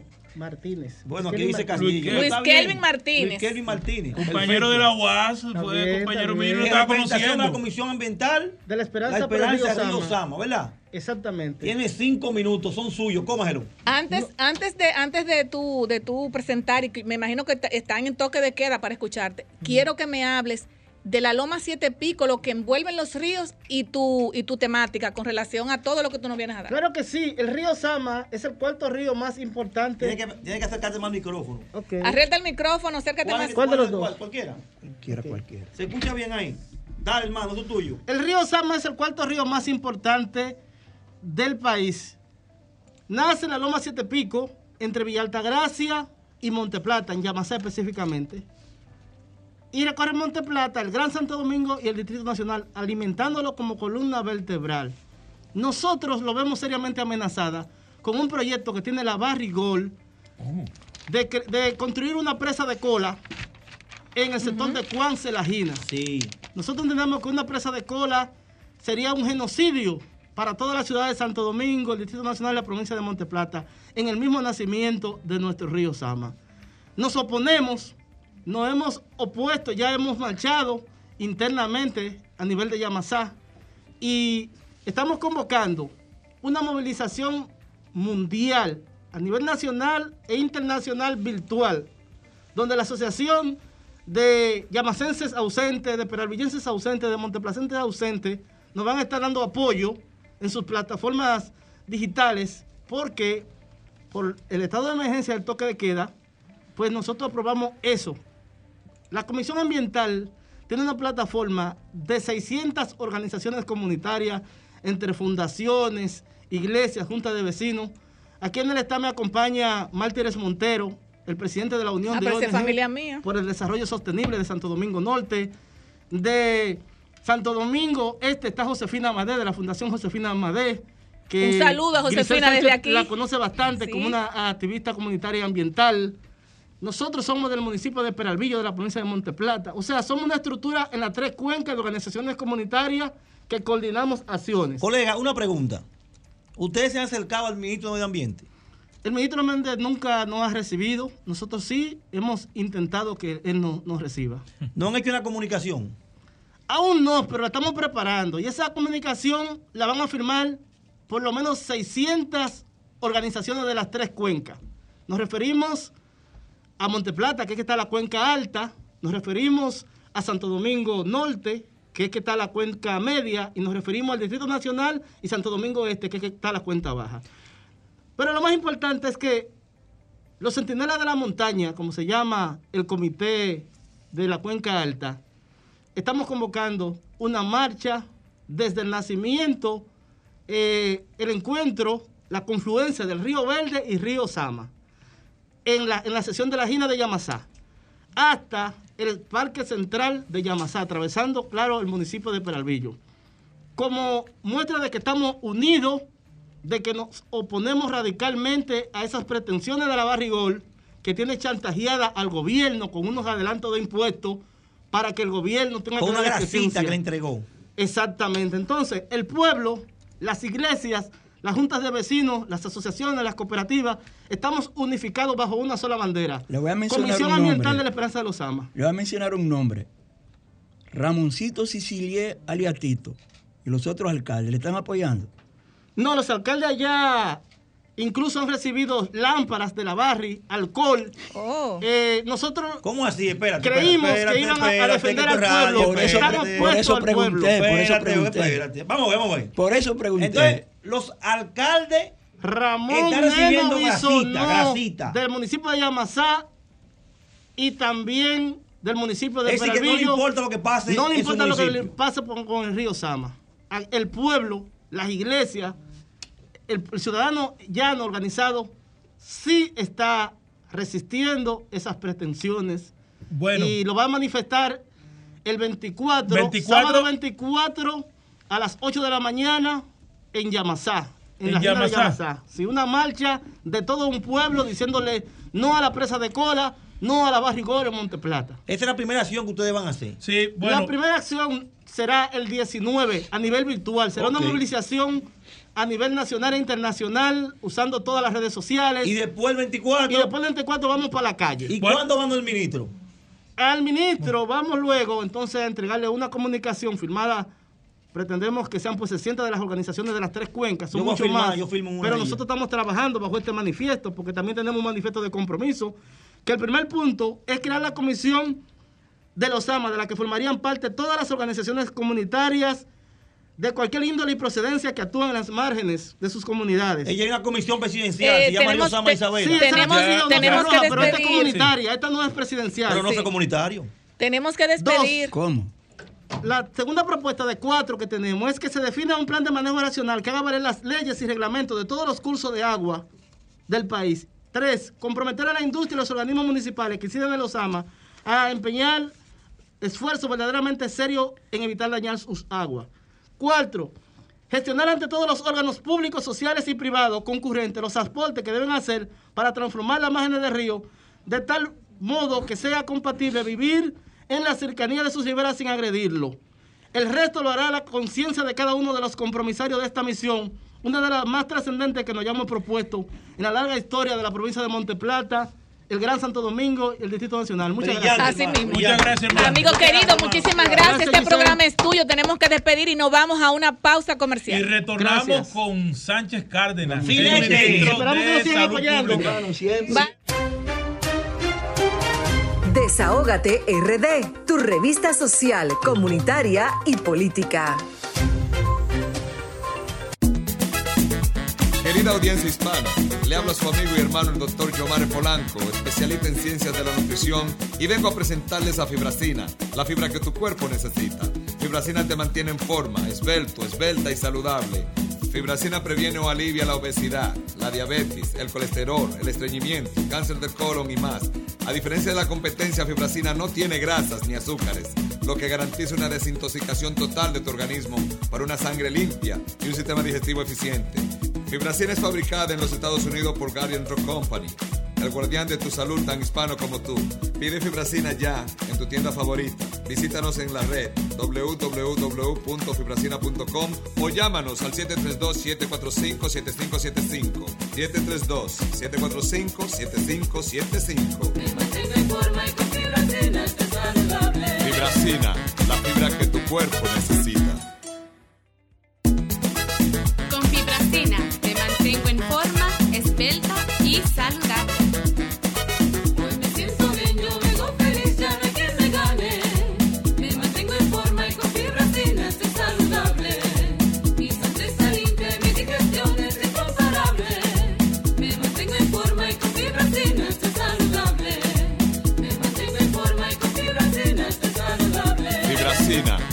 Fibra que tu cuerpo necesita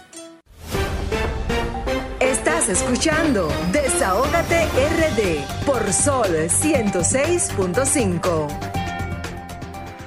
9 de la tarde en todo el territorio nacional. Hoy es sábado 16 de enero del año 2021 y justamente en medio de la pandemia de la COVID-19, en medio de los toques de queda, en medio de todas estas medidas tenemos a la primera persona que le tocó enfrentar esta situación de Estado y digamos uno lo que sabe para que no te, no te la gente. Bueno, a nuestro, a nuestro querido doctor, Rafael, Sánchez, que merece un, con un fuerte aplauso. Un fuerte aplauso. Un invitado de lujo porque en la situación, doctor, vamos a hablar de diferentes ámbitos, pero primero comencemos.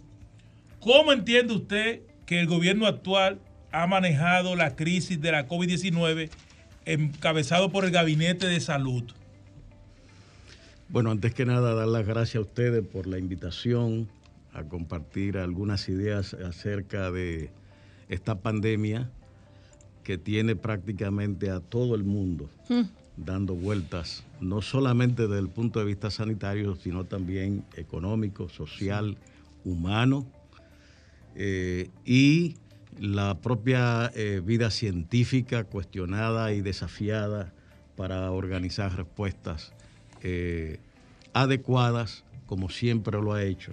De manera que eh, lo que tenemos por delante con esta pandemia es un fenómeno que desde mi punto de vista una de las cosas que está convocando es a la cooperación por todo el mundo hacia la organización de respuestas sólidas de defensa de las poblaciones y los ciudadanos y tiene que darse bajo espíritus de colaboración y de inclusión de todos porque como estamos viendo precisamente en estos momentos, hasta pequeños grupos ya se convierten en factores de cuestionamiento y de puesta en situación de eh, peligro eh, el control que se necesita del COVID-19.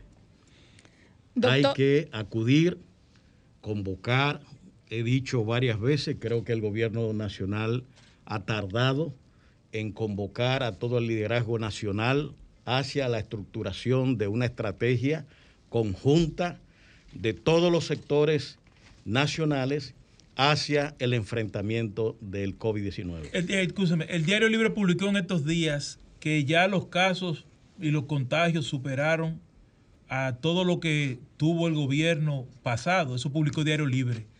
¿A qué se debe que en, tan poco tiempo, ustedes la manejaron desde marzo hasta agosto? 16 ¿Y por qué desde agosto hasta hoy, que estamos hablando de enero, los casos prácticamente casi se, se han duplicado? Nosotros entregamos con en el boletín 151, que fue el último que leí, habían 86.373 o 77 casos el 16 de agosto. En ese boletín 151. El boletín que acá que eh, del día De boletín hoy. número 301, por lo menos que eh, que es el corte que sí, representan uno, nosotros estuvimos unos 169 días al Sí. frente del tema. Y ahora al- a ese corte de, de ese boletín estamos hablando de 149 días, es decir, 20 días menos que lo que estuvimos al frente del ministerio. Y empezando la pandemia, que más- era más, más fuerte. Y- Del 16 de agosto hacia acá se han producido más de 100 mil eh, casos adicionales, eh, haciendo la salvedad de que ante el inicio de, de la pandemia, desde el inicio, vivimos una, un proceso eleccionario municipal fracasado. Sí mismo. Y En segundo, otro. otra movilización posterior con la segunda versión de las municipales. Y el 5 de julio tuvimos las presidenciales. Procesos que implican amplias movilizaciones Así sociales mismo es. y que por tanto ponen, digamos, eh, eh, en, en tensión uno de los elementos de contención de las epidemias, que es el contacto físico y el distanciamiento social necesario que hay que tener para poder evitar esto. Y se da en condiciones, lógicamente, de bebedera de romo, de desplazamiento, de la gente vociferando, justamente lo que no debe ser. Nosotros en todos los manuales, ustedes ven que se habla, cuídese de la tos, póngase el codo. Recuerdan cómo iniciamos esos procesos hasta que instauramos el uso obligatorio de las mascarillas. De modo pues que ahí tenemos, y ahí estaban las madres también, que fueron una movilización importante comercial. Mayo. Sí. En mayo. De modo que ahí pudimos ver y con las elecciones nacionales tuvimos el pico más alto de la epidemia y a partir de ahí, cuando nosotros entregamos el 16, ya veníamos descendiendo en la positividad general de las últimas cuatro semanas de 35, 36 a 31 y una tendencia franca hacia el descenso. Eh, doctor, eh, usted nos acostumbró realmente a todos los dominicanos a ver que desde que inició la pandemia era boletín tras boletín y el dominicano ya veía realmente, tenía como un balance. Hoy teníamos cinco, mañana cuatro, mañana diez, etcétera. Y los medios preguntando. Y los medios preguntando, o sea, que era muy importante para el dominicano porque tú La te mantenías e informado. Vimos que de repente cuando se hace el cambio, la transición, o sea, vimos como esto se dejó de hacer en un momento y yo, enten- y yo entendí que como se dejó de hacer y como yo muchos pensamos que la pandemia, o sea, había como que desaparecido porque tú no tenías como una información eh, real de lo que estaba pasando. Veíamos también que el gobierno anterior tenía, el, eh, eh, o sea, le entregaba muchas mascarillas a las personas y vemos que de repente también esto, o sea, como que todo fue, se, se, nos confiamos demasiado y vimos también cómo la pandemia volvió a, su pico, que es una cosa increíble como vamos ahora mismo a República Dominicana y por eso la economía también, usted sabe todo lo demás. ¿A qué se debe eso? ¿Por qué el gobierno no, no, no siguió esa continuidad de, de- de- de ustedes, de, de seguir dando esos boletines tan importantes para la ciudadanía? Bueno, eh, yo he señalado y le he pedido al gobierno eh, nacional eh, cambiar la línea de comunicación que tiene, porque evidentemente Es es, mala. una línea mala, Mala, mala, mala. inefectiva, y que además el hecho de la suspensión, a nosotros nos podían acusar de saturación de información, porque se entregaba el boletín, se hacía público, con todos los detalles. No se escondía nada. Y además, como usted bien decía, estábamos de cara al sol con toda la prensa nacional e internacional informando y el ciudadano, hay momentos en que puedo decir que se podía hablar de un toque de queda, en que todos los ciudadanos Esperaban se acostumbraron a la Usted idea. incluso bajó de peso, usted entró gordito y salió de repente un modelo. Así es, me pasó como el italiano. Sí, porque no fue fácil eh, tantos es. boletines. Entonces, aquí hay evidentemente es una grave debilidad en la comunicación.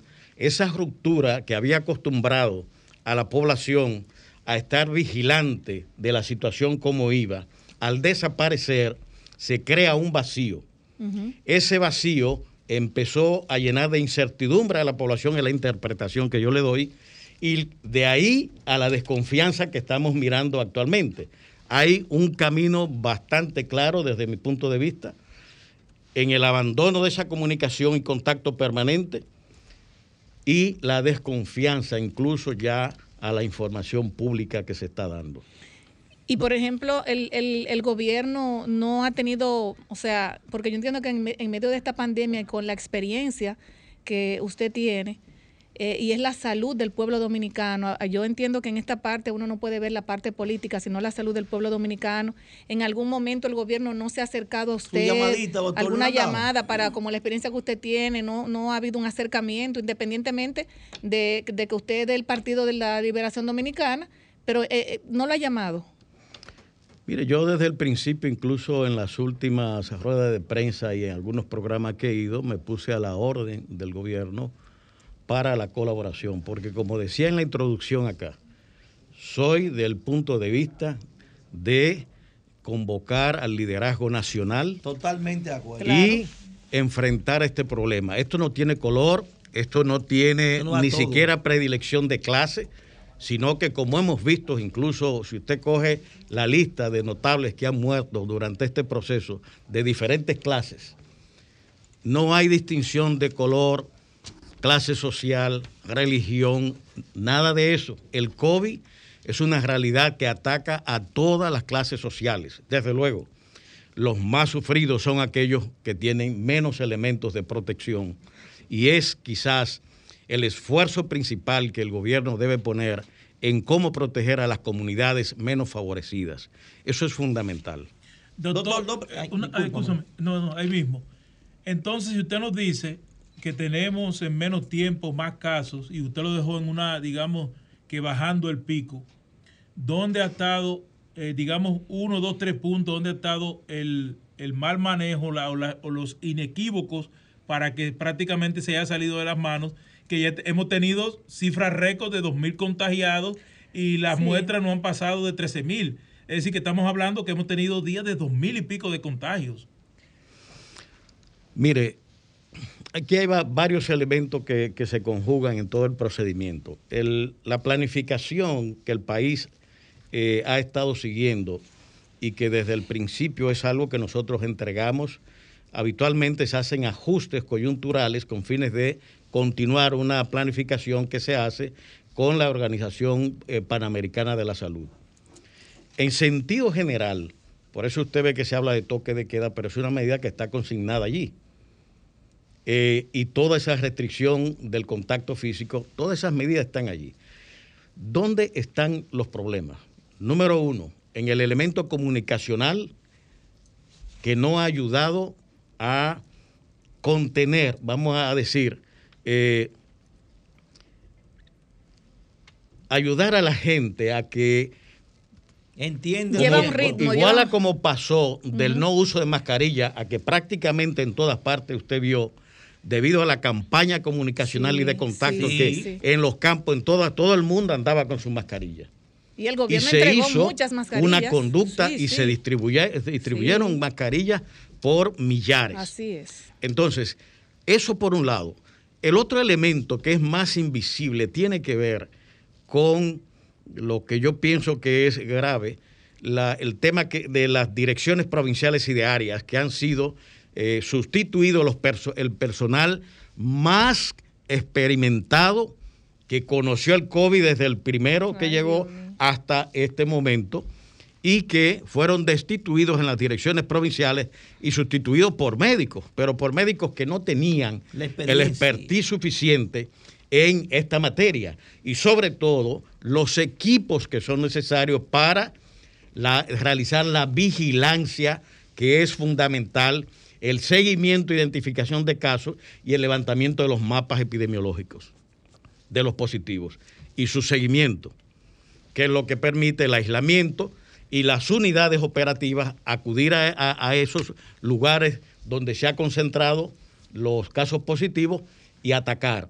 No se habla ya de aislamiento, así como usted lo dice. Ahora nada, porque al principio se decía, están aislados tantas personas, pero no se ve ese aislamiento. Ni los operativos que se hacían tampoco se Ni hacen. siquiera la de gente las se camas contagia, de pero UCI, sigue no en la calle la gente normal. Exacto. Fíjense No se que, le da seguimiento. que hay un- una visión de salud pública y otra cosa es la visión clínica. Hay mucho eh, de poner atención al tema clínico. Al principio eh, también nosotros pasamos por eso. Cuando para manejar epidemias las medidas son esencialmente de salud pública, con preparación y planificación como se estaba haciendo en la parte clínica hospitalaria de preparar las unidades y hospitales para recibir los casos que necesiten hospitalización. De manera que lo que no podemos es pensar que habilitando hospitales pura y simple, sin tener controles en el comportamiento social, en la asistencia social, en la educación, en la orientación, hemos pasado a una acción que ustedes la están viendo ahora con un peso muy alto policíaco militar. Sí.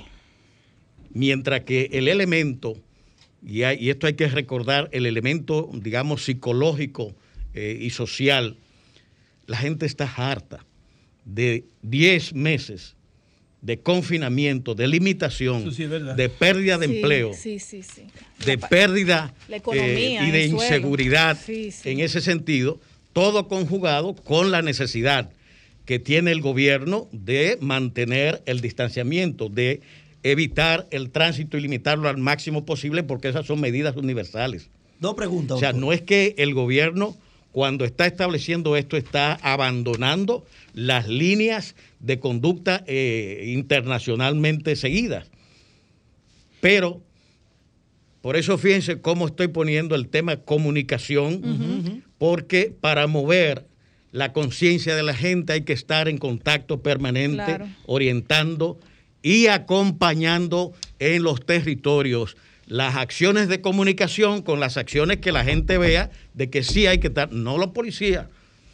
Los policías pueden ser un auxiliar de la salud pública. Y a propósito de, de acompañamiento, doctor, su punto de vista sobre la vacunación.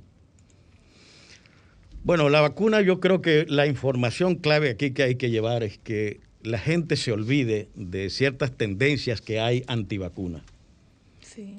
Yo creo que eso hay que eh, ser eh, que responsable e inducir a la población a que una vez que tengamos disponibles las vacunas, hay que vacunarse. Con cualquiera, doctor.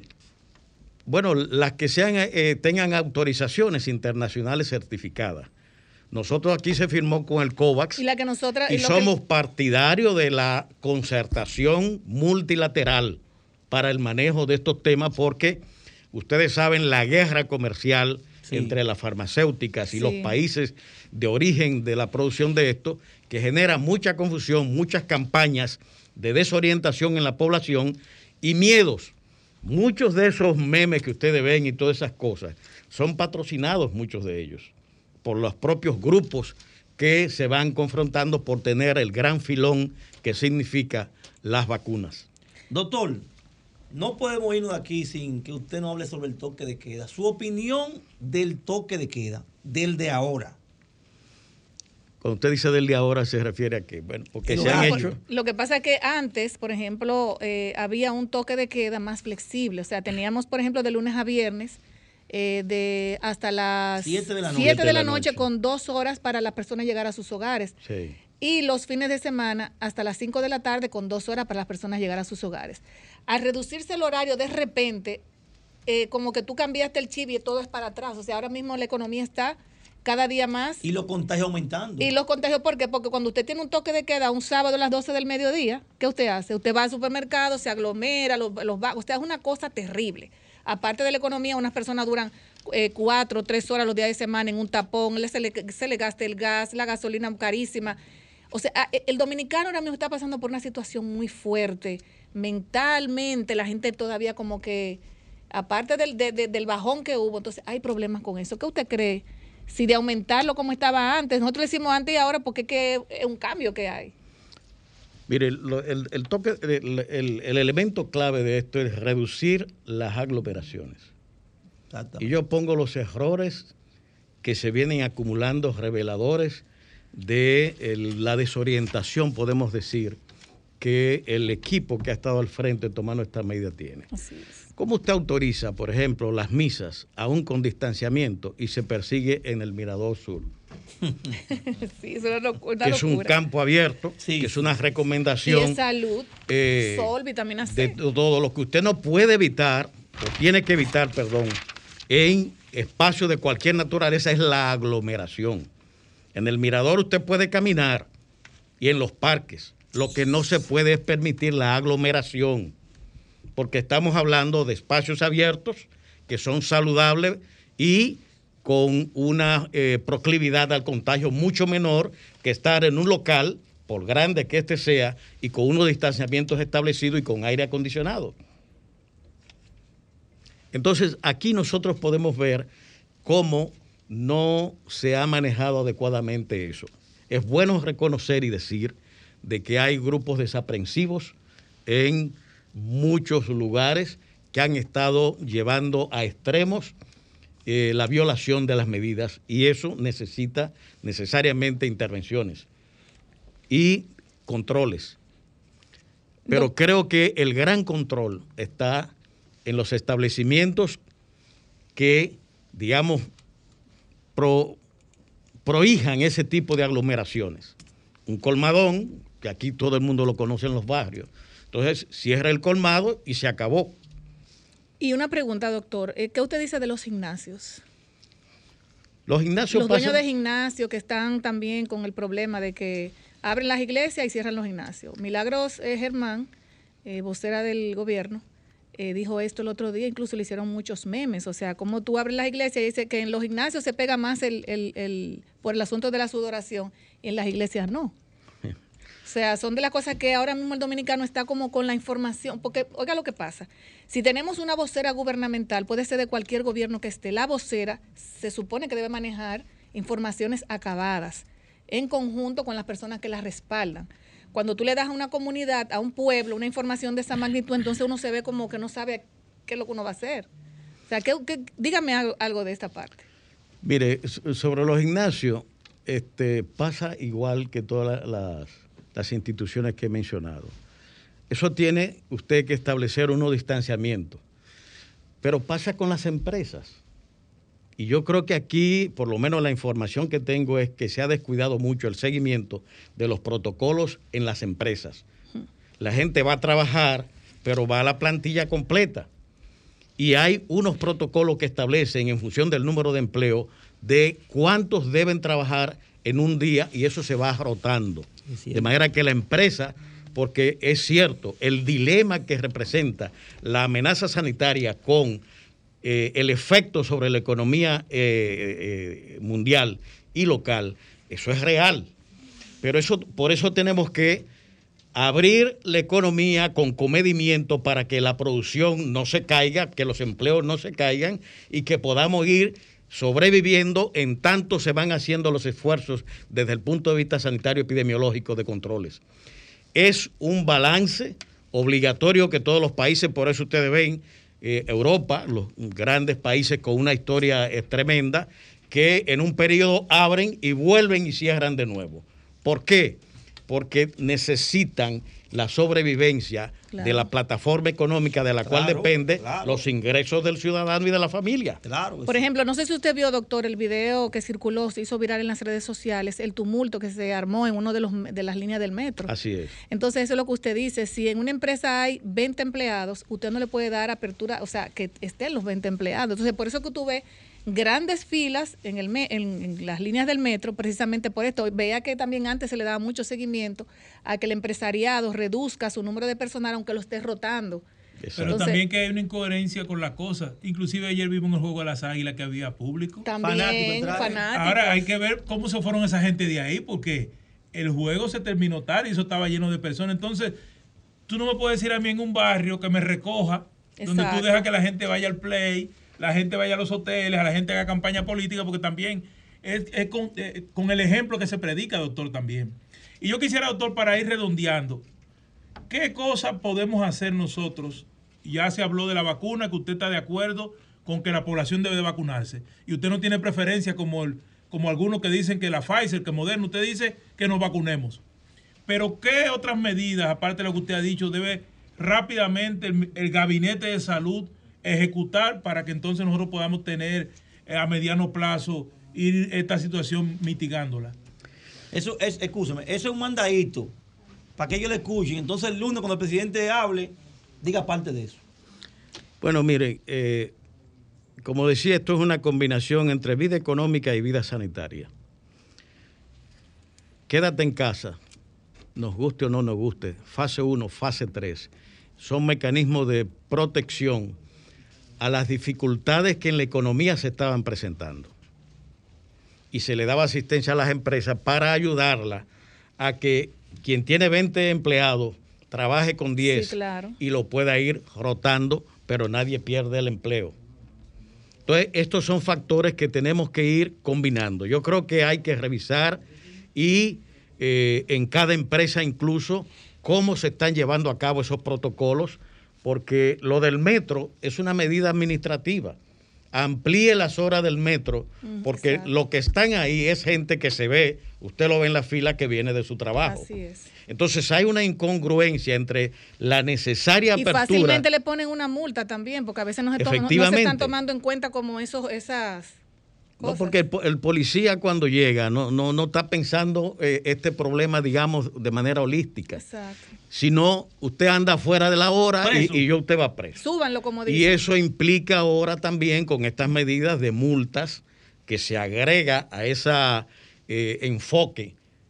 Debilidad en la comunicación, debilidad en la vigilancia epidemiológica, debilidad en seguimiento de casos, debilidad en el mapeo de casos y entonces apretar por la vía eh, policíaco militar y debilidad en la aplicación de los protocolos. Entonces aquí hay una incoherencia que se está generando que hay que corregir, hay que armonizar. Una Doctor, usted va a tener que volver de nuevo, porque mire, ya, ya tenemos que despedir el programa. Más preciso, Ay, no. puntual. Usted y preciso, no puntual, y tenemos que tratar otros temas con relación al Congreso, que eh, eh, vimos en aquel momento que muchos de los que estaban, el presidente, por ejemplo, de la Cámara de Diputados, era él decía que eso no existía y muchos de, y ahora eso era- afrontando eso era una campaña política afrontando un problema Bueno, muy yo, grande. yo fui víctima precisamente de eso eh, y es bueno hoy eh, que le han recordado, he visto en las redes sociales los pronunciamientos que hacían. Sí. Eh, de que yo estaba politizando, de que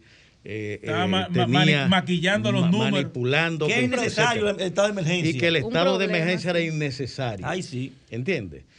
Lo que se ha hecho es que se han aprobado al menos tres de 45 días mientras nos regateaban 15 días. Ay, sí. Wow, wow, wow, señor. Entonces, 12, 12 La días. Esa- verdad le ha dado la cara, doctor. Esa doblez eh, ante cosas tan serias como esta, la, la historia se, enca- se encarga de poner todo en, en su lugar. Así es. Y las evidencias están ahí, que estábamos haciendo lo que mandaba la técnica, lo que mandaba la planificación que se había hecho y que lo que no se quería era, y yo lo estoy pidiendo públicamente, la reunión del liderazgo nacional, político, económico, religioso, para enfrentar la pandemia.